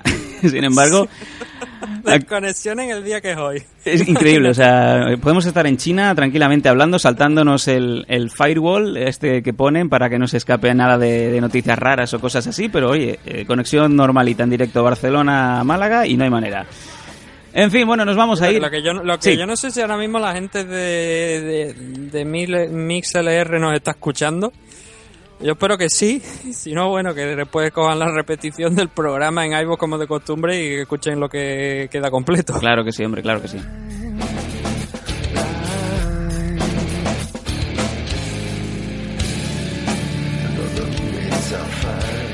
Estábamos hablando del evento este UFC 203 en donde pues prácticamente ha capitalizado todas las noticias, la derrota dolorosa de CM Punk de Phil Brooks, pero sin embargo el evento ha estado muy bien y como ya es norma en MM Adictos, justamente siempre después del corte publicitario vamos a hacer un amplio resumen de todo lo vivido y sobre todo algunas cositas que me encantaría puntualizar con el mejor polemista que conozco, ¿no? que es un señor que es de Cádiz que se llama Nathan Hardy. Vamos allá.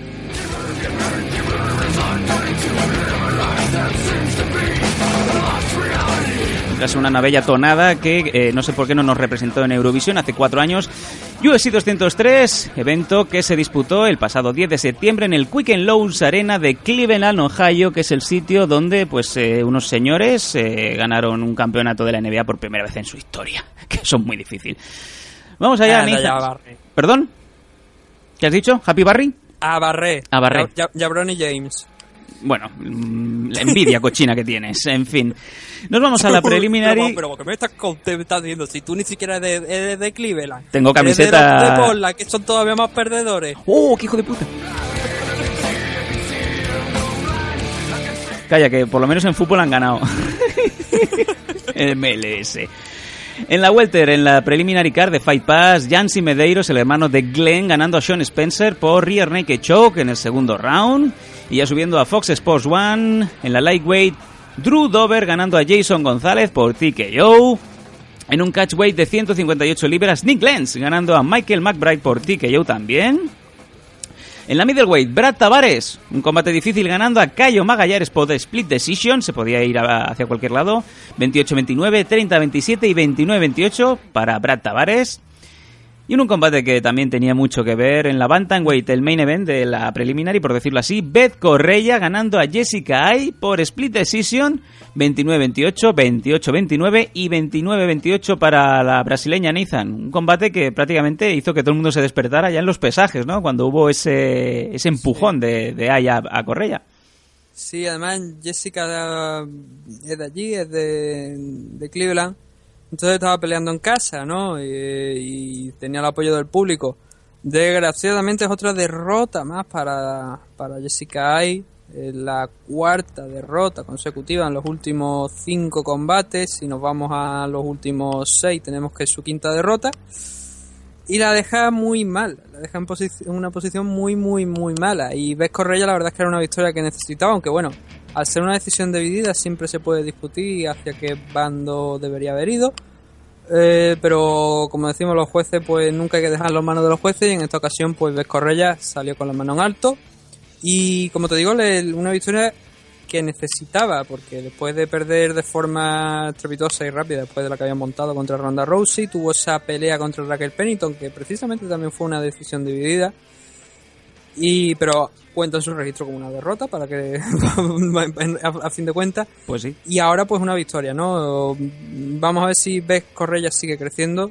Mm, Yo creo que una luchadora que se equivocó en las formas de- de- a la hora de enfocar el combate contra Ronda Rousey. No, aún, aún lo arrastra la pobre, fíjate. Sí, y, y espero que siga, que, que ya haya recapacitado un poquito, esa no es la manera, que hay que seguir trabajando con la cabeza bien centrada en el mundo de la MMA, no, no soltar chorradas en redes sociales ni, ni, ni a la hora de vender combate, que siga trabajando, que yo creo que tiene las habilidades suficientes para seguir ahí. Pero, pero cae, chorradas... como te digo, yo creo que ya es hora de cortar. Vale, te iba a decir chorradas en plan de estoy en una reunión de trabajo y estás en el bar de, de- debajo de tu casa. Sí, ¿por qué no? Creo que algo así, ¿no? En- Yo creo que cuando aquel enfrentamiento de Ronda Rousey, creo que sacó también el tema del suicidio del padre. Sí, eh, eso fue quizá lo más expeditivo, ¿no? Lo que hizo que incluso el público, parte de gran parte del público brasileño, incluso se fuera del, del lado de Ronda Rousey, ¿no? Con lo que ello conlleva. Sí, claro, eh, no, no, la verdad es que no es común, ¿no? Pero sí que fue lo que, como te digo, eran... No era lo adecuado. Ujú. Creo que, que yo creo que ya ha recapacitado un poquito y a ver si esta victoria pues le ayuda a seguir creciendo y podemos ver otra otra versión de Beth Correia que tenga realmente más opciones en un posible enfrentamiento nuevamente contra Ronda Rousey de, de salir vencedora o por lo menos que se expanda un poquito más en el tiempo, ¿no? Y ya para cerrar esto, yo te diría, Nathan, eh, Jessica Ai, ¿no? Cuatro perdidos continuados. ¿Es posible que a Jessica Ai le haya caído un mal de Ai? Por favor, kill me.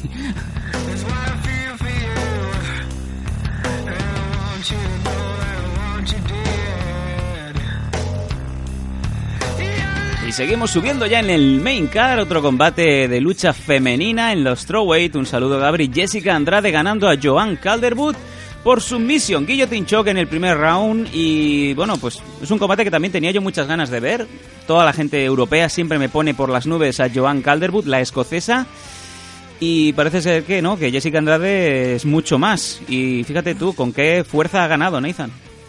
Yo que la verdad a Joan mm, la veo como tú sueles decir un torete Sí. de frente eh, nunca rehuye siempre interca- siempre está dispuesta al intercambio entonces yo creo que eso obviamente te genera una cantidad de fan de una base de fan importante eh, alguna decisión a lo mejor de algunos combates suyos, por ejemplo, me viene a la cabeza el de Seo Han hace ya unos cuantos años, dos años aproximadamente. 2014, Creo que- diciembre. Creo que realmente no hizo lo necesario para llevarse el combate, o por lo menos no demostró realmente eso que tú dices, ¿no? De gente poniéndola por encima de las nubes.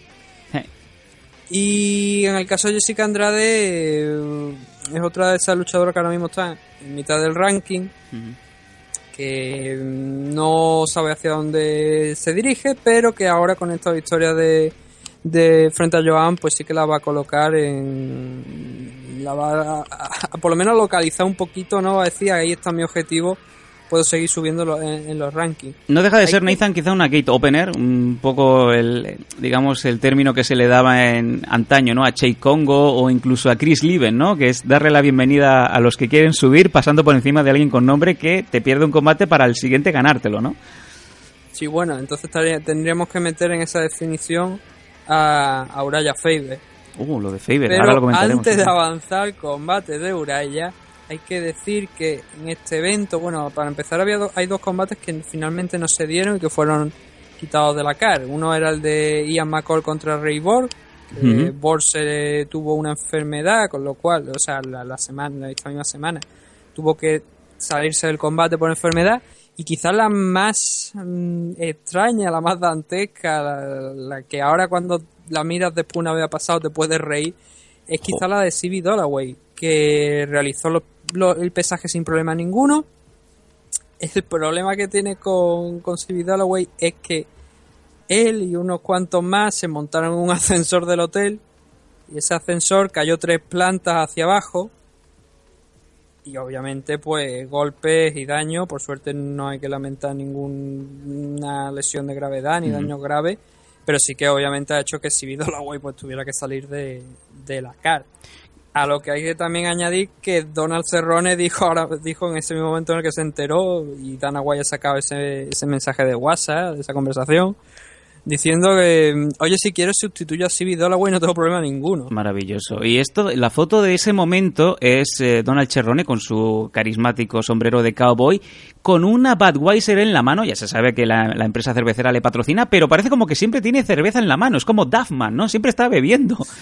Y no sabíamos si quizá ese, ese lanzamiento, ¿no? Ese órdago de, oye, quedan ocho horas, no pasa nada, me voy un momento ahí al decalón, me compro unas mallas y me pongo a pegarme.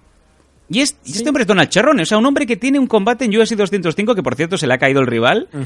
Em, es que este sí que es el Anytime, Anywhere, Any Moment, ¿no?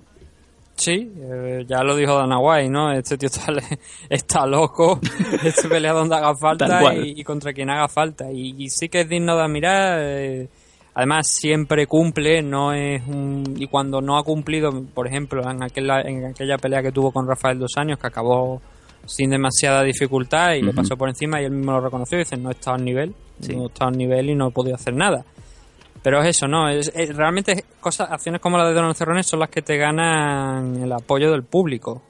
sin Mm, ninguna duda. El tío siempre, como, como estamos diciendo, está dispuesto a, a enfrentarse contra quien sea y donde sea y en cuestión de horas, ¿no? Ya ves tú, con menos de, de 12 horas Ocho, de, ocho horas. de antelación, el tío podía estar ahí tranquilamente peleando contra contra el rival de, de Stevie Dalloway, lo que pasa es que se desestimó y digo, "Ah, vamos a hacer esta locura, ¿no?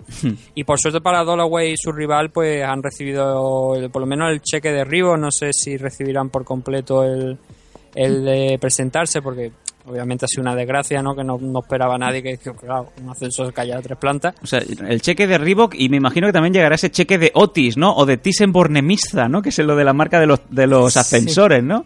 Sí, como un- sí, supongo que ahora también pues, pedirán daño y perjuicio, ¿no? Por ese accidente. Madre mía, es Y a increíble. veces tú sabes si también UFC los denuncia, ¿no? O sea, y yo me río de que esto, mm, o sea, no te estamos diciendo que esto pase en un, pue- en un pueblo de Oregón, ¿no? O que pase incluso en, yo qué sé, en Nuevo México. O yo qué sé, salvando las distancias, en un hotel aquí de la manga del Mar Menor. No, no, que estamos hablando que esto ha pasado en Cleveland, en el hotel, que es un hotel bueno, donde se alojaban todos los luchadores de UFC. Y no me imagino por que suerte, se te por subieron... suerte no, no, no ha cogido a ninguno más dentro de del del ascensor. Imagínate a lo mejor que- no hubiésemos tenido. Tú imagínate si, si Miyoshi eh, o, o Overing o incluso, ¿por qué no? Si en Pan se lesionan. Uy, bueno, calla, calla, calla. Es es ese, ¿no? Se sube en pan al, ascensor y luego ves que se suben chavales mirriao y la gorda esa que quiere pesar 450 kilos que va con el embudo y el, y el novio echándole encima, ¿no? Por los crispy, ¿no? Obviamente, la pregunta sería, ¿está bien en pan? Sí, sí, sí.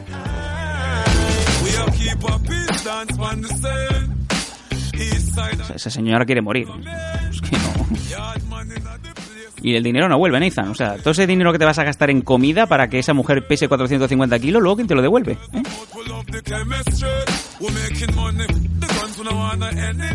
Seguimos subiendo en el main car, Bantamweight Division, Jimmy Rivera ganando a Uraya Faber, decisión unánime, triple 30-27. Em, rompequinielas, Nathan, Uraya Faber perdiendo, desde luego, y no con, con top contenders.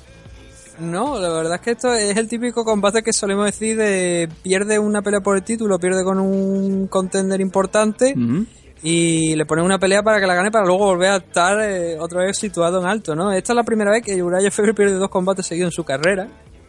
Normalmente hace eso, pierde uno y luego al siguiente gana, pero esta vez no ha sido así y la verdad es que Jimmy Rivera eh, mm, no creo que fuera favorito para nada. Yo creo que todo el mundo estaba con que Uriah Faber pues iba a hacer lo que suele hacer, que es ganar ese combate, ¿no? Después que tiene de, de perder uno. Y sin embargo, como te digo, Uraya no pudo con Jimmy Rivera, que lo hizo muy bien. La verdad, una decisión unánime totalmente merecida. Y que la verdad, la gran pregunta, yo creo que más que hablar sobre qué es lo próximo para Jimmy Rivera, se está hablando sobre qué es lo próximo para Uriah Faber, que ha dicho que tuvo que cortar, creo que fueron pues 21 libras o 20 libras en los últimos días. Tremendo. Otro corte de peso pues bastante duro y bastante mal llevado, que también posiblemente sea una de las causas por la que ayer no vimos a, a Uraya pues al nivel de otro de otras peleas. Muy poco se ha hablado de Jimmy Rivera, de hecho es uno de esos luchadores que, pasa por debajo del radar, ¿no? De, de esos aviones negros, ¿no? De investigación cuando se van para allá, para Rusia, ¿no? De hecho es un tío con un 21. Mm, Es que solamente ha perdido un combate, Nathan, y, lo, y el combate lo perdió en 2008, ¿vale? Que yo eh, tenía otra vida, o sea, te lo digo así tal cual. Y en UFC, o sea, los cuatro combates que ha disputado Jimmy Rivera, Jimmy Jiménez Arnau, o sea, cuatro combates con cuatro victorias, Marcus Brimage, Pedro Muñoz, Yuri Alcántara y Uriah Faber. Si le quieren dar una defensa del título mm, al, o sea, al campeón de su división, mm, tranquilamente le pueden poner a este señor, ¿eh? Yo, yo creo que es un poco temprano, ¿no? Que ahora mismo tenemos a, a Cody, que es el que se está posicionado principalmente para enfrentarse a, a Dominic Cruz. Otro invicto, con 10-0. Cody Y- Garza. Sí. Y espero que ese sea el próximo combate que tenga Dominic. Ya a partir de ahí, hombre, a ver, sí, tenemos, como tú bien has dicho, a Marcus Brimage, Pedro Muñoz, Yuri Alcántara, y ahora tenemos sobre todo el más, la más importante, la pelea más importante de su carrera, que es contra Uriah Faber. Pero aún así yo creo que va a tener que pasar por otro combate antes de tener una oportunidad por el título. Vamos a seguir subiendo. En el eh, siguiente combate ya lo hemos mencionado por activa, por pasiva. Mickey Gol, que no tiene entrada en eh, Wikipedia, igual que Enrique Wasabi, ganando a CM Punk. que Entonces tiene- no existe, no existe. No existe, no existe. no existe, sin embargo, pues Naked Choke, dos minutitos y para casa, ¿no?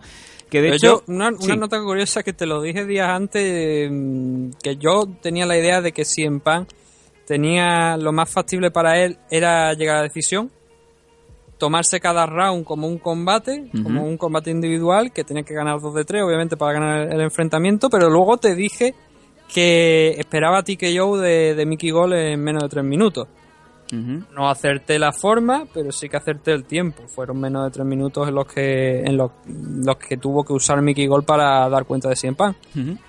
Bueno, de hecho, esta mañana pues estaba comentando con algunos ex luchadores. De hecho, uno de los que tuvimos entre, entrevistados hace unos años, eh, Charlie Brenneman, eh, de España, y le comenté, ¿no? ¿Qué te parece, no? Eh, Esto de la derrota de CM Punk. Dice, pues que me ha jodido los planes porque yo puse que perdía en un minuto y ha perdido en dos. Nada más. Así, tal cual. En un punto intermedio, ¿no? Sí. Un Mickey Gol, Nathan, que también, no valga la redundancia que decirlo, ¿no? Mm, ha pedido a Sage Northcutt, lo cual es un combate que tiene todo el sentido del mundo. Y esto, yo te lo digo seguro, que esto lo tenía más que pensado. Y con estas palabras, eh, quiero bajar de la puta nube a ese niño y meterle esa, esa sonrisa garganta abajo, que es prácticamente lo que quiere hacer todo el mundo, ¿no? Y es un combate que ahora ha ganado muchísimo interés. Un Sage Northcutt contra Mickey Gol, mm, bring it on, ¿no? Como Gascot Making Happen, lo mismo, Nathan. Sí, la verdad es que sí. eh, Mickey Gol eh, ahora mismo yo creo que eh, va cogiendo combates que le van dando sobre todo muchísima relevancia, porque si en Pan, vale, sí, la ha vencido de manera espectacular, pero a fin de cuentas siempre va a pasar la historia como la persona, bueno, espero que en su carrera pase a la historia por más cosas, ¿no? Pero una de ellas va a ser el haber vencido a Cien Pan en su primer combate profesional, y si ahora encima le añadimos un, combate contra Saint Norcas del que salga ganador, eh, si a Sage le pagan 50.000 por combate, ¿cuánto le tienen que pagar a este hombre? Eh, 2.500 y una bolsa de gorras para que las vaya vendiendo por Facebook. Sí, eso por desgracia es lo que le pagarán ahora mismo. Sí, señor.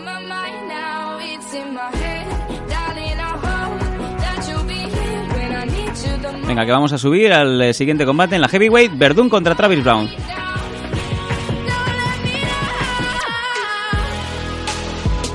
O como bien eh, lo renombró Nathan eh, días anteriores, Travis Brown, que es el, eh, el enanito de jardín más grande que he visto en mi vida.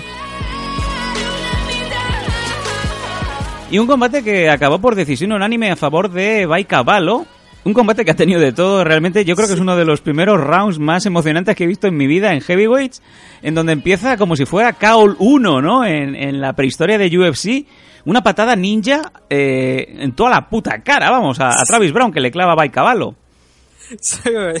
Salgo un caballo de bocado, ¿no? Totalmente. Porque es que hay un guía animado, de- bueno, después te lo pasaré para que tú lo veas, pero son dos, las típicas mm, exhibiciones de medievales que se hacen de pelea con espada, escudo y, y toda la armadura. Sí, sí. Y hay un, hay un GIF donde están dos peleando y de repente aparece uno, no se sabe cómo, de la nada, pegando un salto y hace lo mismo que, que hizo que hizo Bertún.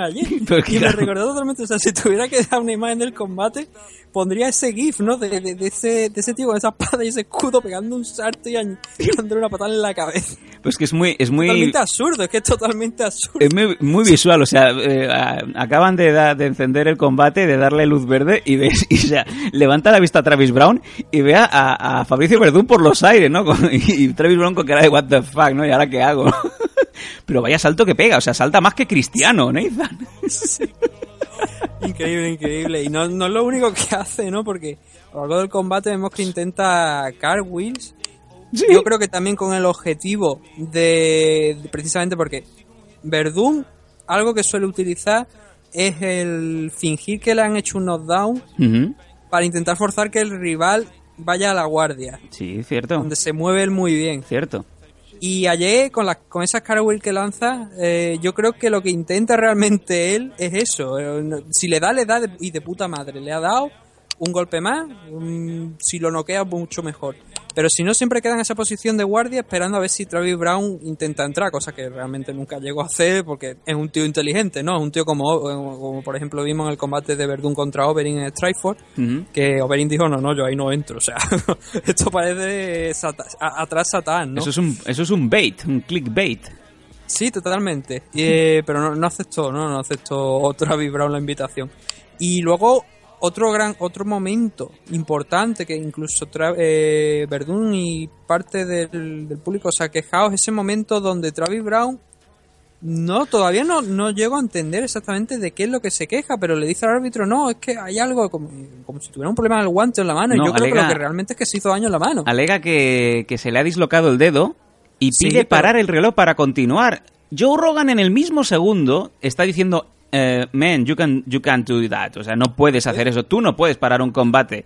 Es lo mismo, la misma lesión que te puede pasar en un dedo, como cuando se te sale la rodilla, como cuando se te va la pierna a freír espárragos, como le pasó a, a Anderson Silva. Es exactamente, exactamente lo mismo. El árbitro es el único que tiene potestad y poder para parar un combate. Yo lo siento mucho, no soy abogado del diablo, pero lo que hizo Fabricio Verdún es totalmente correcto. Él se fue para adelante y digo, oye, no puedes, pues que el árbitro me pare. Sí, y soltó algún golpe, ¿no? Y el, el árbitro que hay que recordar. Cada vez que veo a este hombre, eh, pienso, solo puedo pensar en, un- en una persona, ¿no? Que es Brock Lesnar. Y veo a este árbitro y es Lesnar en miniatura. Sí, un broquito. Sí, es tal cual. Es rubio también, con las mismas, que tiene casi las mismas facciones incluso en la cara. Y está cuadrado. Por eso digo yo, Brock Lesnar en miniatura. Gary Conlan me parece que se llama. Y, y como digo, es que, que me recuerda a Brock en miniatura. Pero yo creo que el árbitro hace mal. Mm, No se puede parar un combate porque el luchador se haya dislocado un dedo, oye. Búscate tú la manera de colocártelo o, si no, mm, pues ríndete. De hecho, bueno, el combate, perfectamente, el digo, combate in- in- sí. incomprensiblemente se para para que, pues no sé, para que vea el señor Travis Brown que realmente, no sé si se ha roto el dedo o no, pero que tiene que continuar. Llegan al final pero del que En el round. momento, también te digo, en el momento en el que entra el médico, es que yo solo lo consideraría una victoria de Verdún por abandono de, de, Hombre. de esto, TKO, entre paréntesis, injury, tal cual. Sí, es que ha sido eso, Nathan. O sea, tú paras el combate porque tu- el rival no puede continuar. Y a los hechos nos remitimos. Joe Rogan estaba muy enfadado también con ese tema. Pero más enfadado aún estaba ese, ese árbitro, ¿no? Ese señor, el, infame fake coach que tiene esa pareja, ¿no? De, Travis Brown y Ronda Rousey, que desde que este hombre ha llegado a las vidas de, ambos, pues yo no sé qué pasa. Eh, se sienta en, en su esquina y empieza a lanzar unos improperios contra, contra Verdún, que yo digo, ojo que aquí se va a liar, y estaban muy enfadados y palabras totalmente censurables, ¿no? Sí, ¿Y Travis Brown? final del combate, Sí, muy desconectado del combate, obviamente, y Verdún muy cómodo en esa situación. Entonces llegamos a ese momento final, ¿no? También infame, nunca mejor dicho, Nathan, en donde pues acaba el combate y, y vemos a, a Verdún lanzando low kicks, ¿no? Bueno, continuamos, sí. Eh, en ese momento, pues eh, no sabemos por qué.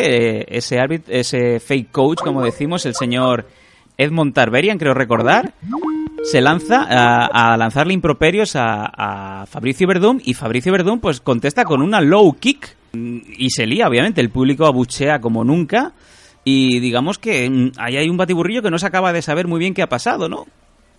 Eh, entonces, como te digo, le sueltas a Pushki, que aquí ya se empieza a montar la de Dios, y tú me decías, no, yo no lo había reconocido, pero por ahí asoma alguien en la puerta que va corriendo Verdún a decir, no, no entre. O sea, ese es el momento épico que la gente se le escapa. No es la patada, no es ese low kick a Edmond Tarberian, el fake coach. El momento clave es cuando, eh, desde el rabillo del ojo, Fabricio Verdún se da cuenta de que Renato Babalú Sobral está en la puerta del octógono dispuesto a entrar. En ese momento, Fabricio Verdún se gira y le pide, por favor, Babalú no entres. O sea, Renato Babalú es mi ídolo, ¿vale? Ese es el hombre que antaño no soltaba los chokes, no soltaba los estrangulamientos. Tú imagínate la que hubiera liado Babalú si se lía con los árbitros y con los entrenadores. Y si, bueno, es que ya se, se pone loco y empieza, incluso estrangularía a Verdún. Sí. Bueno, por fortuna no fue a mayores, ¿no? Por fortuna Fabricio se dio cuenta rápido, no, no, no. No entre, por favor. No entre. Y, bueno, han perdido, han pedido todos, bueno, no disculpas, pero sí que la comisión le ha pegado un tirón de oreja Sí. y, y, eh, y les han dicho que esto no se puede hacer y bueno, ya han dicho que sí que se han equivocado, que no era lo, lo adecuado, que no, ya está, pero claro, Verdún también dice, oye, que ha dicho hashtag la puta madre de Fabricio Verdún, ¿no? Cierto, cierto, cierto. Y se, y se ha Entonces- oído en todo el mundo. Claro, entonces yo creo que obviamente cuando te dicen eso tienes dos formas de tomártelo. O te lo tomas como yo que te descojonas y dices, pues, es exactamente lo que te saca los cojones, o tienes la reacción de Fabricio Verdún que es lógica también. No te metas entiendo. con las madres, efectivamente. Ujú. Bueno, ahí Entonces- quedó, ahí quedó. Pero bueno, eh, lo dicho, mm, segunda vez que se enfrentan Travis Brown y Fabricio Verdum y segunda victoria de, de Vai Cavallo.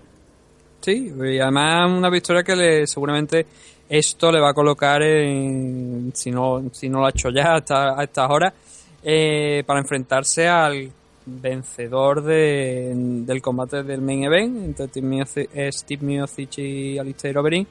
Y tener una oportunidad pues de vengar lo que ya lo- lo- los fallos que tuvo en, en el combate anterior.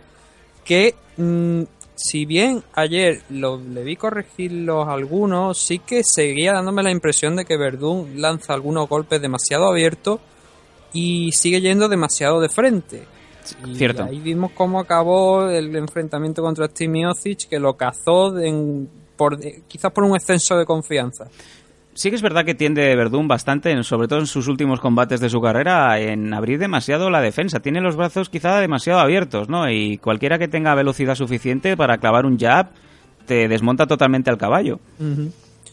Y espero, bueno, que, que, que corría esos fallos y podamos ver un gran combate, ¿no? Yo creo que Fabricio, cuando es que, claro, me sigue viniendo a la cabeza esa forma de iniciar el combate que dices, tú imagínate si hubiera acabado ahí, ¿no? Oh, increíble, desde luego. Ya teníamos ahí esa repetición hasta la saciedad, ¿no? Hasta que nos muramos tú y yo, vamos a estar viendo esa intro, ¿no? De, de UFC con la patada voladora de, de Don Fabricio. Desde diferentes ángulos y dándole para adelante y para atrás al vídeo, cosas así. Bueno, segunda derrota consecutiva para Travis Brown, que sigo diciendo lo mismo, Nathan. Este hombre, mm, desde que se ha juntado con según quién, no le va bien. No, yo creo que nombrabas a Chicongo, ¿no? Por ejemplo, yo creo que es otro gatekeeper ahora mismo. Eh, sí, tiene sus combates, tiene sus victorias, pero realmente, bueno, la, la- quizás la victoria más sorprendente de la carrera de, de Travis Brown, y creo que estaremos de acuerdo. Bueno, la de Overeem la puedo poner entre comillas, porque Overeem ya sabemos que Según el muchas día. veces... La- según el día que sí. tiene.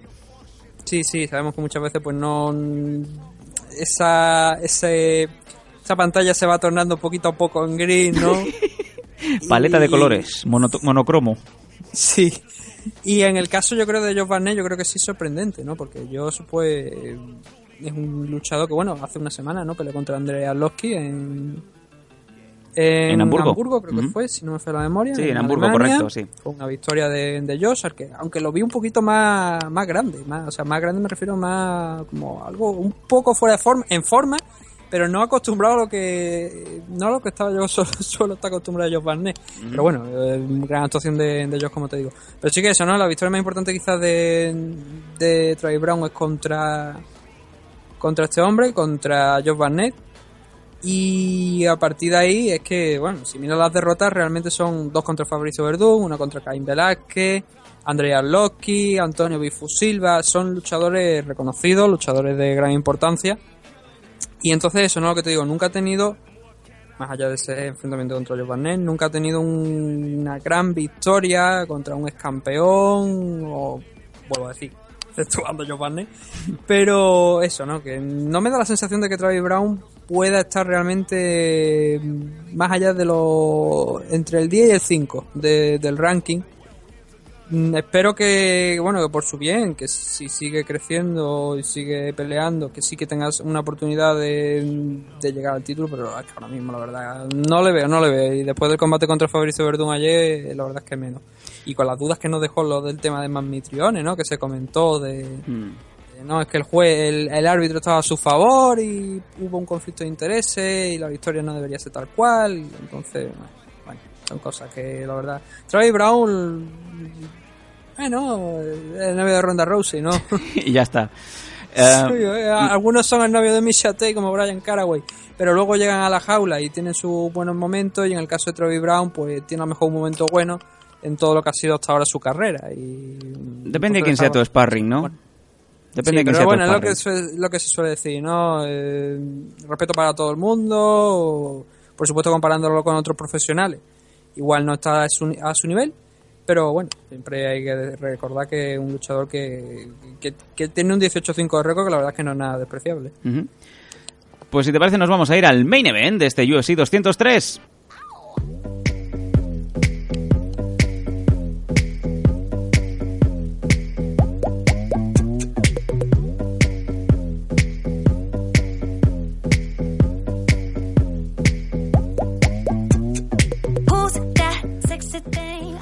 Pulga, sí, Pulga, que si lo pones contra Brock Lesnar gana la Pulga. En el main event, Steve Miocic contra Lister Overeem, un combate, Nathan, de un round que tuvo de todo, vamos, porque yo creo que es todo lo que te puede dar un round, te lo dio este, este round en este main event.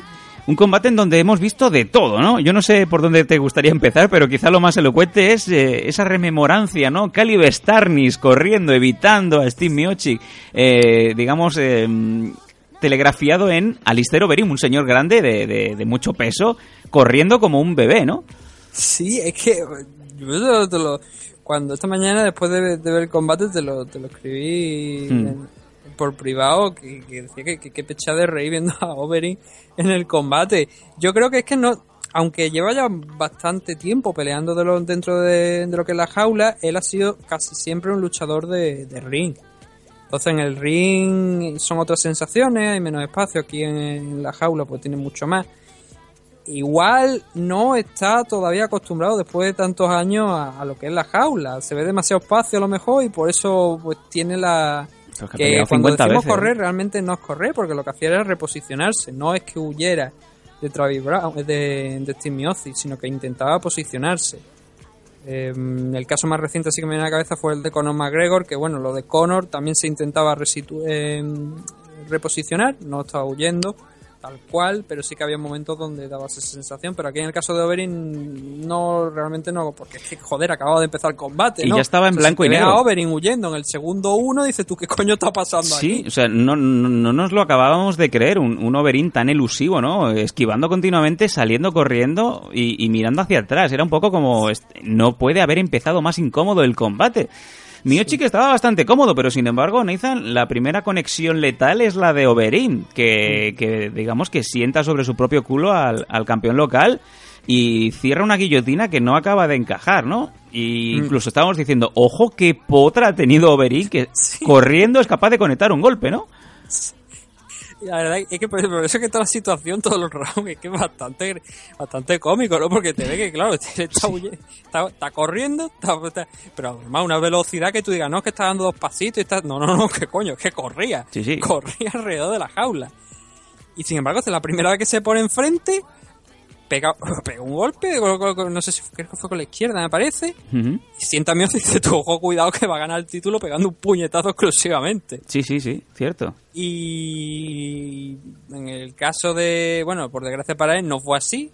Mm, No consiguió cerrar la guillotine, eh, aunque luego, como decíamos antes, decía que en la, en, en la rueda, eh, o sea, en la entrevista posterior con Joe Rogan, él decía que sí, que había sentido, había visto a Steve Miocita rendirse, cosa que yo, Yo- eh, sí. pues, demostró que, que, que no, que no era así. Me sorprendió mucho ¿eh? lo de Joe Rogan, la verdad. Sí. O sea, es como decir, vamos a decir delante de toda la clase que eres un mentiroso.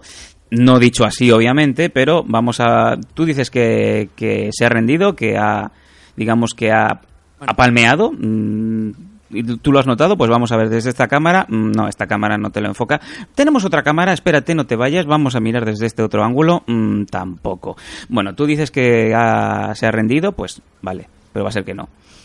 Sí, bueno, que también, ahora que estamos en el tema de, de, de comentaristas que se mojan un poco ¿no? con el tema, este fin de semana mismamente Esquiavelo, The Voice, eh, en uno de los combates de, de una empresa llamada RFA, eh, sin corto ni perezoso, dijo en uno de los combates que era uno de los mayores robos que había visto en su, en su vida. Increíble. O sea, yo creo que cuando las cosas son tan evidentes, mm, Nathan, si esto me pasa a mí en una FL, ¿lo, lo puedo decir? Eso te corresponde hablarlo con Fran Montiel, ¿no? Conmigo. Él sabrá qué puede decir, que no puede decir. Pero yo, siempre hay una cosa, a ver, los comentaristas tienen que ser imparciales. Cierto. Sí, pero cuando es una cosa tan evidente y tan obvia, Mm. mm, es que la imparcialidad yo creo que se pierde, porque si tú le estás pasando las imágenes a Listair Overeem y está diciendo, pero mira, a ver, señálame tú, esa, tú, no yo, tú, señálame el momento exacto en el que tú dices que se está rindiendo. Y Overeem dice, "Oh, todavía Es que- con la pantalla en blanco y negro, dice, "Oh, no tengo ni idea de dónde, de, de- de dónde se ha rendido, no, simplemente lo digo. Por eso ha venido el comentario de hoy de Rogan mm, defendiendo eh, la legitimidad de los comentarios de Berín, no por el hecho de que haya sentido que ha, ha palmeado y él ha notado el palmeo en, su, en sus propias carnes. El hecho es ese. Un luchador que acaba de venir de un KO. Un KO de un tío como mío, chic, ¿vale? O sea, que ese, ese puño le tiene que pesar como 20 kilos.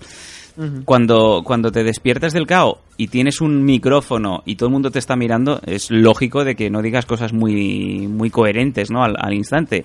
Y el caso de Overeem, además, es un luchador muy ya de más de 30 años, con muchos combates, con 57 combates encima, muchos caos también.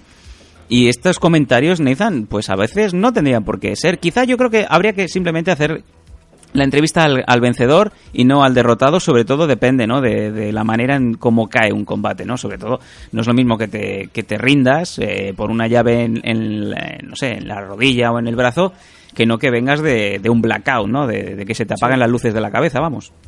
Sí, no, yo creo que ahí estoy de acuerdo, ¿no? Si el caos, si, ha sido un caos, igual deberían pensarse la, esa, mm, el, el ponerle un micro por delante, ¿no? Y hablar. Eh, de todas formas, a ver, el combate, la verdad es que el, caos, decimos que es un, un puñetazo de, de Overeem sienta a, a Miyoshi y el caos no es muy distinto. Es un, un golpe es el que lo deja prácticamente seco, totalmente. No, no, ya cuando se le escapa de la guillotina, poco a poco, volvemos a repetir, la escena se va convirtiendo en un poquito en blanco y negro, ¿no? Y ya diciendo aquí viene el momento donde suena ese esa voz diciendo es en este momento donde Overeem se, se dio cuenta de que la había cagado. Shit, shit just got real, otra vez. El olor del vinagre. Sí, y, y así fue, por desgracia para él. Una pena, la verdad. Porque a mí Sí, me hubiera porque- gustado ver a Overeem ganando y tenía muchos números. ¿eh? Un, eh, un rival como Miochik podía ser perfectamente mm, vencible por Overeem, por el, por la- el estilo que tiene Overeem, ¿eh? de, de knockout Sí. punch. Y sobre todo Miochik, que también ha, ha sufrido algún KO anteriormente de este estilo. Mm. Y, pero bueno, mm, la verdad que sí, ¿no? Eh, eh, Overeem es uno de esos luchadores que quizás no tanto como Bisping o Mishatei, ¿no? Que te, que gusta a lo mejor ver por lo menos aunque sea una vez con el título, pero sí que mm, yo creo que ha trabajado durante toda su vida, toda su carrera por obtener, por portar cinturones importantes, veas el de Dream, el de K1, que también lo tuvo, porque fue campeón, del torneo. Y sin embargo, de UFC pues parece que se le va a escapar, ¿no? Uno- se le ha escapado nuevamente. y Yo creo que ya va a ser difícil que vuelva a tener una oportunidad. De hecho, creo que esta, estoy hablando de memoria, pero creo que es la primera oportunidad. Sí que había tenido alguna posibilidad de enfrentarse por el título, pero creo que realmente era su primera opción por el título. Me corrija alguien, la verdad, o corrígeme tú mismo, porque la verdad es que ahora mismo no, no lo recuerdo. Y, y se le ha escapado, ¿no? Y, y es difícil, ¿no? Vamos a ver que ahora a partir de ahora yo creo que la situación de Overeem es complicada porque por eso como te digo se ha enfrentado a muchísima gente de la división, ha vencido a Junior Dos Santos y además de manera espectacular. Eh, pero ahora perdiendo contra contra Steve Miocic, que como tú bien dices es un rival que mm, por fortuna para él ahora mismo está demostrando que es más fuerte de lo que mucha gente pensaba Sí, de verdad, eh, así es. Y está cumpliendo, está cumpliendo bien. Ahora tendrá que pasar nuevamente por la prueba de Fabricio Verdún y ver si aquel primer combate fue simple casualidad, eh, descuido de, de Fabricio, o si realmente Steve Miocic puede vencer a Fabricio Verdún y seguir cimentando un reinado importante que se dice pronto, es que ha vencido a Fabricio Verdún y ha vencido a Alistair Overeem, de los mejores luchadores del planeta en la división heavyweight. Y bien dicho por Nathan, eh, una vez más Nathan Hardy lo clava, ¿no? Con esa, con esa potencia. Y es que es la primera, digamos, eh, su primer combate como contender, ya que anteriormente, allá por 2013, tuvo un, eh, era un title eliminator. En ese caso, se enfrentó a Antonio Silva, aquel infame combate en donde le faltó respeto a Antonio Silva y acabó noqueado, ¿no? El, más famoso momento de Fade to Black de Overeem y desde entonces no había tenido ninguna otra aspirancia al título. O sea que ha sido la, la primera y la última posiblemente. Le va a costar mucho, va a tener que por lo menos vencer dos o tres veces seguidas para volver a, a oler cinturón. Y ya veremos porque también Overeem está más de salida que de, de llegada prácticamente. Hmm, igual debería apuntarse otra vez a los torneos de. Sí, los de K1. Lo que regionales. pasa es que, claro, con el contrato de USC sabemos que es exclusivo y esas cosas no te las permiten hacer. Ujú. Entonces sería complicado, ¿no? Pero bueno, yo creo que unos cuantos combates todavía le puede quedar en, en USC, pero igual por el título es, es difícil. Pero bueno, eh, si sigue ganando, obviamente tendría esa oportunidad nuevamente. Así que hay que señor. esperar simplemente ver qué es lo que pasa en el futuro. Y si es agente libre, pues ya lo sabes. Eh, eh, hashtag Gascon Make It Happen. Eh, versus la pulga, no que gana la pulga. Support, Carlos, lo, Carlos lo hace todo posible, ¿no? support eh, local wrestlers. Gascon Make It Happen. Y ahora suena la canción de cuando le roban la gorra a los luchadores en el Way to the Octagon.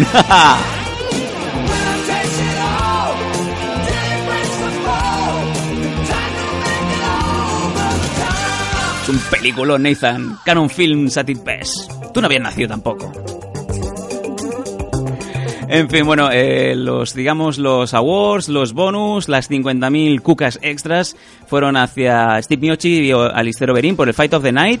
Y las performances de la noche, las actuaciones que te ponen a soñar, Jessica Andrade y el hermano de Glenn, Jancy Medeiros.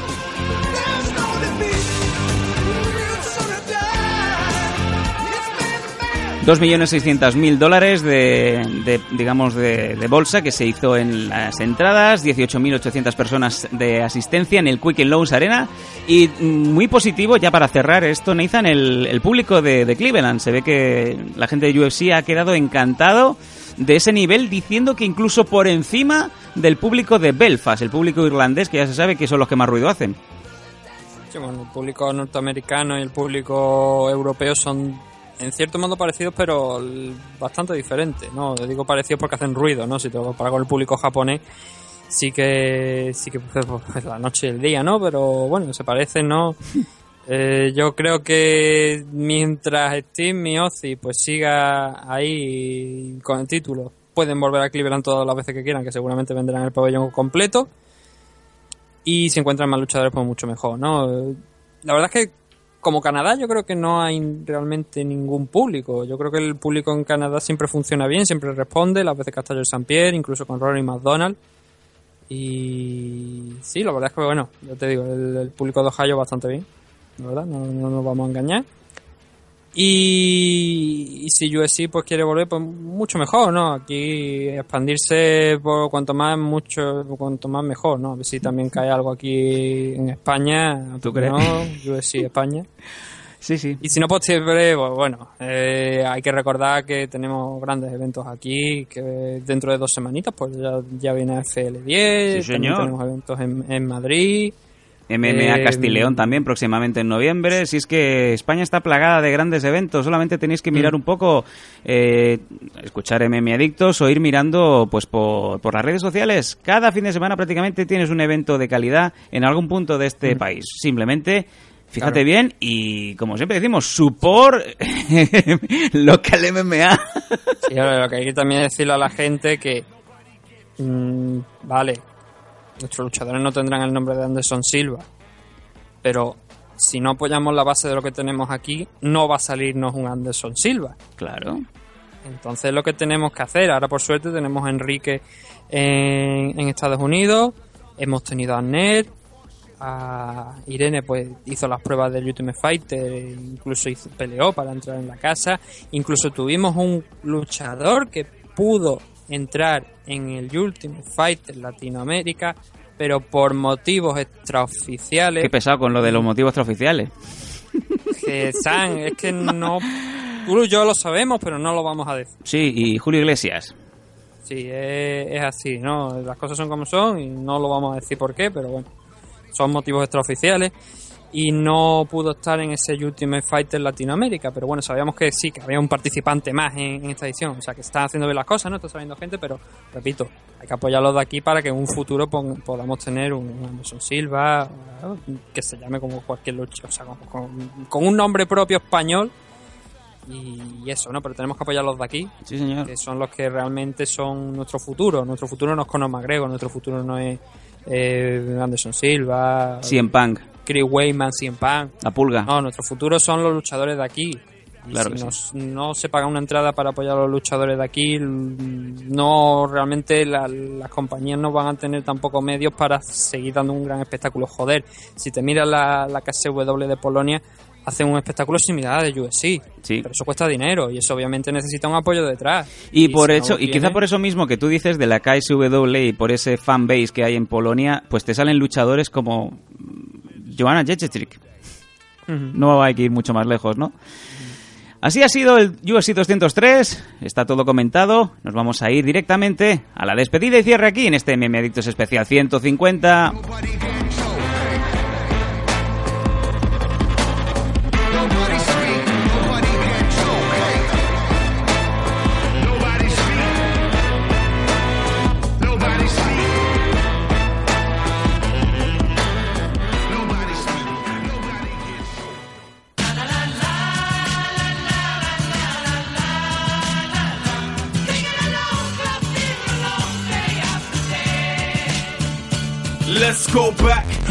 Es la hora de ir haciendo así con la manita el barco de los elfos, que esta vez no se hunde, el barco sigue, sigue el barco flotando. fundiéndose.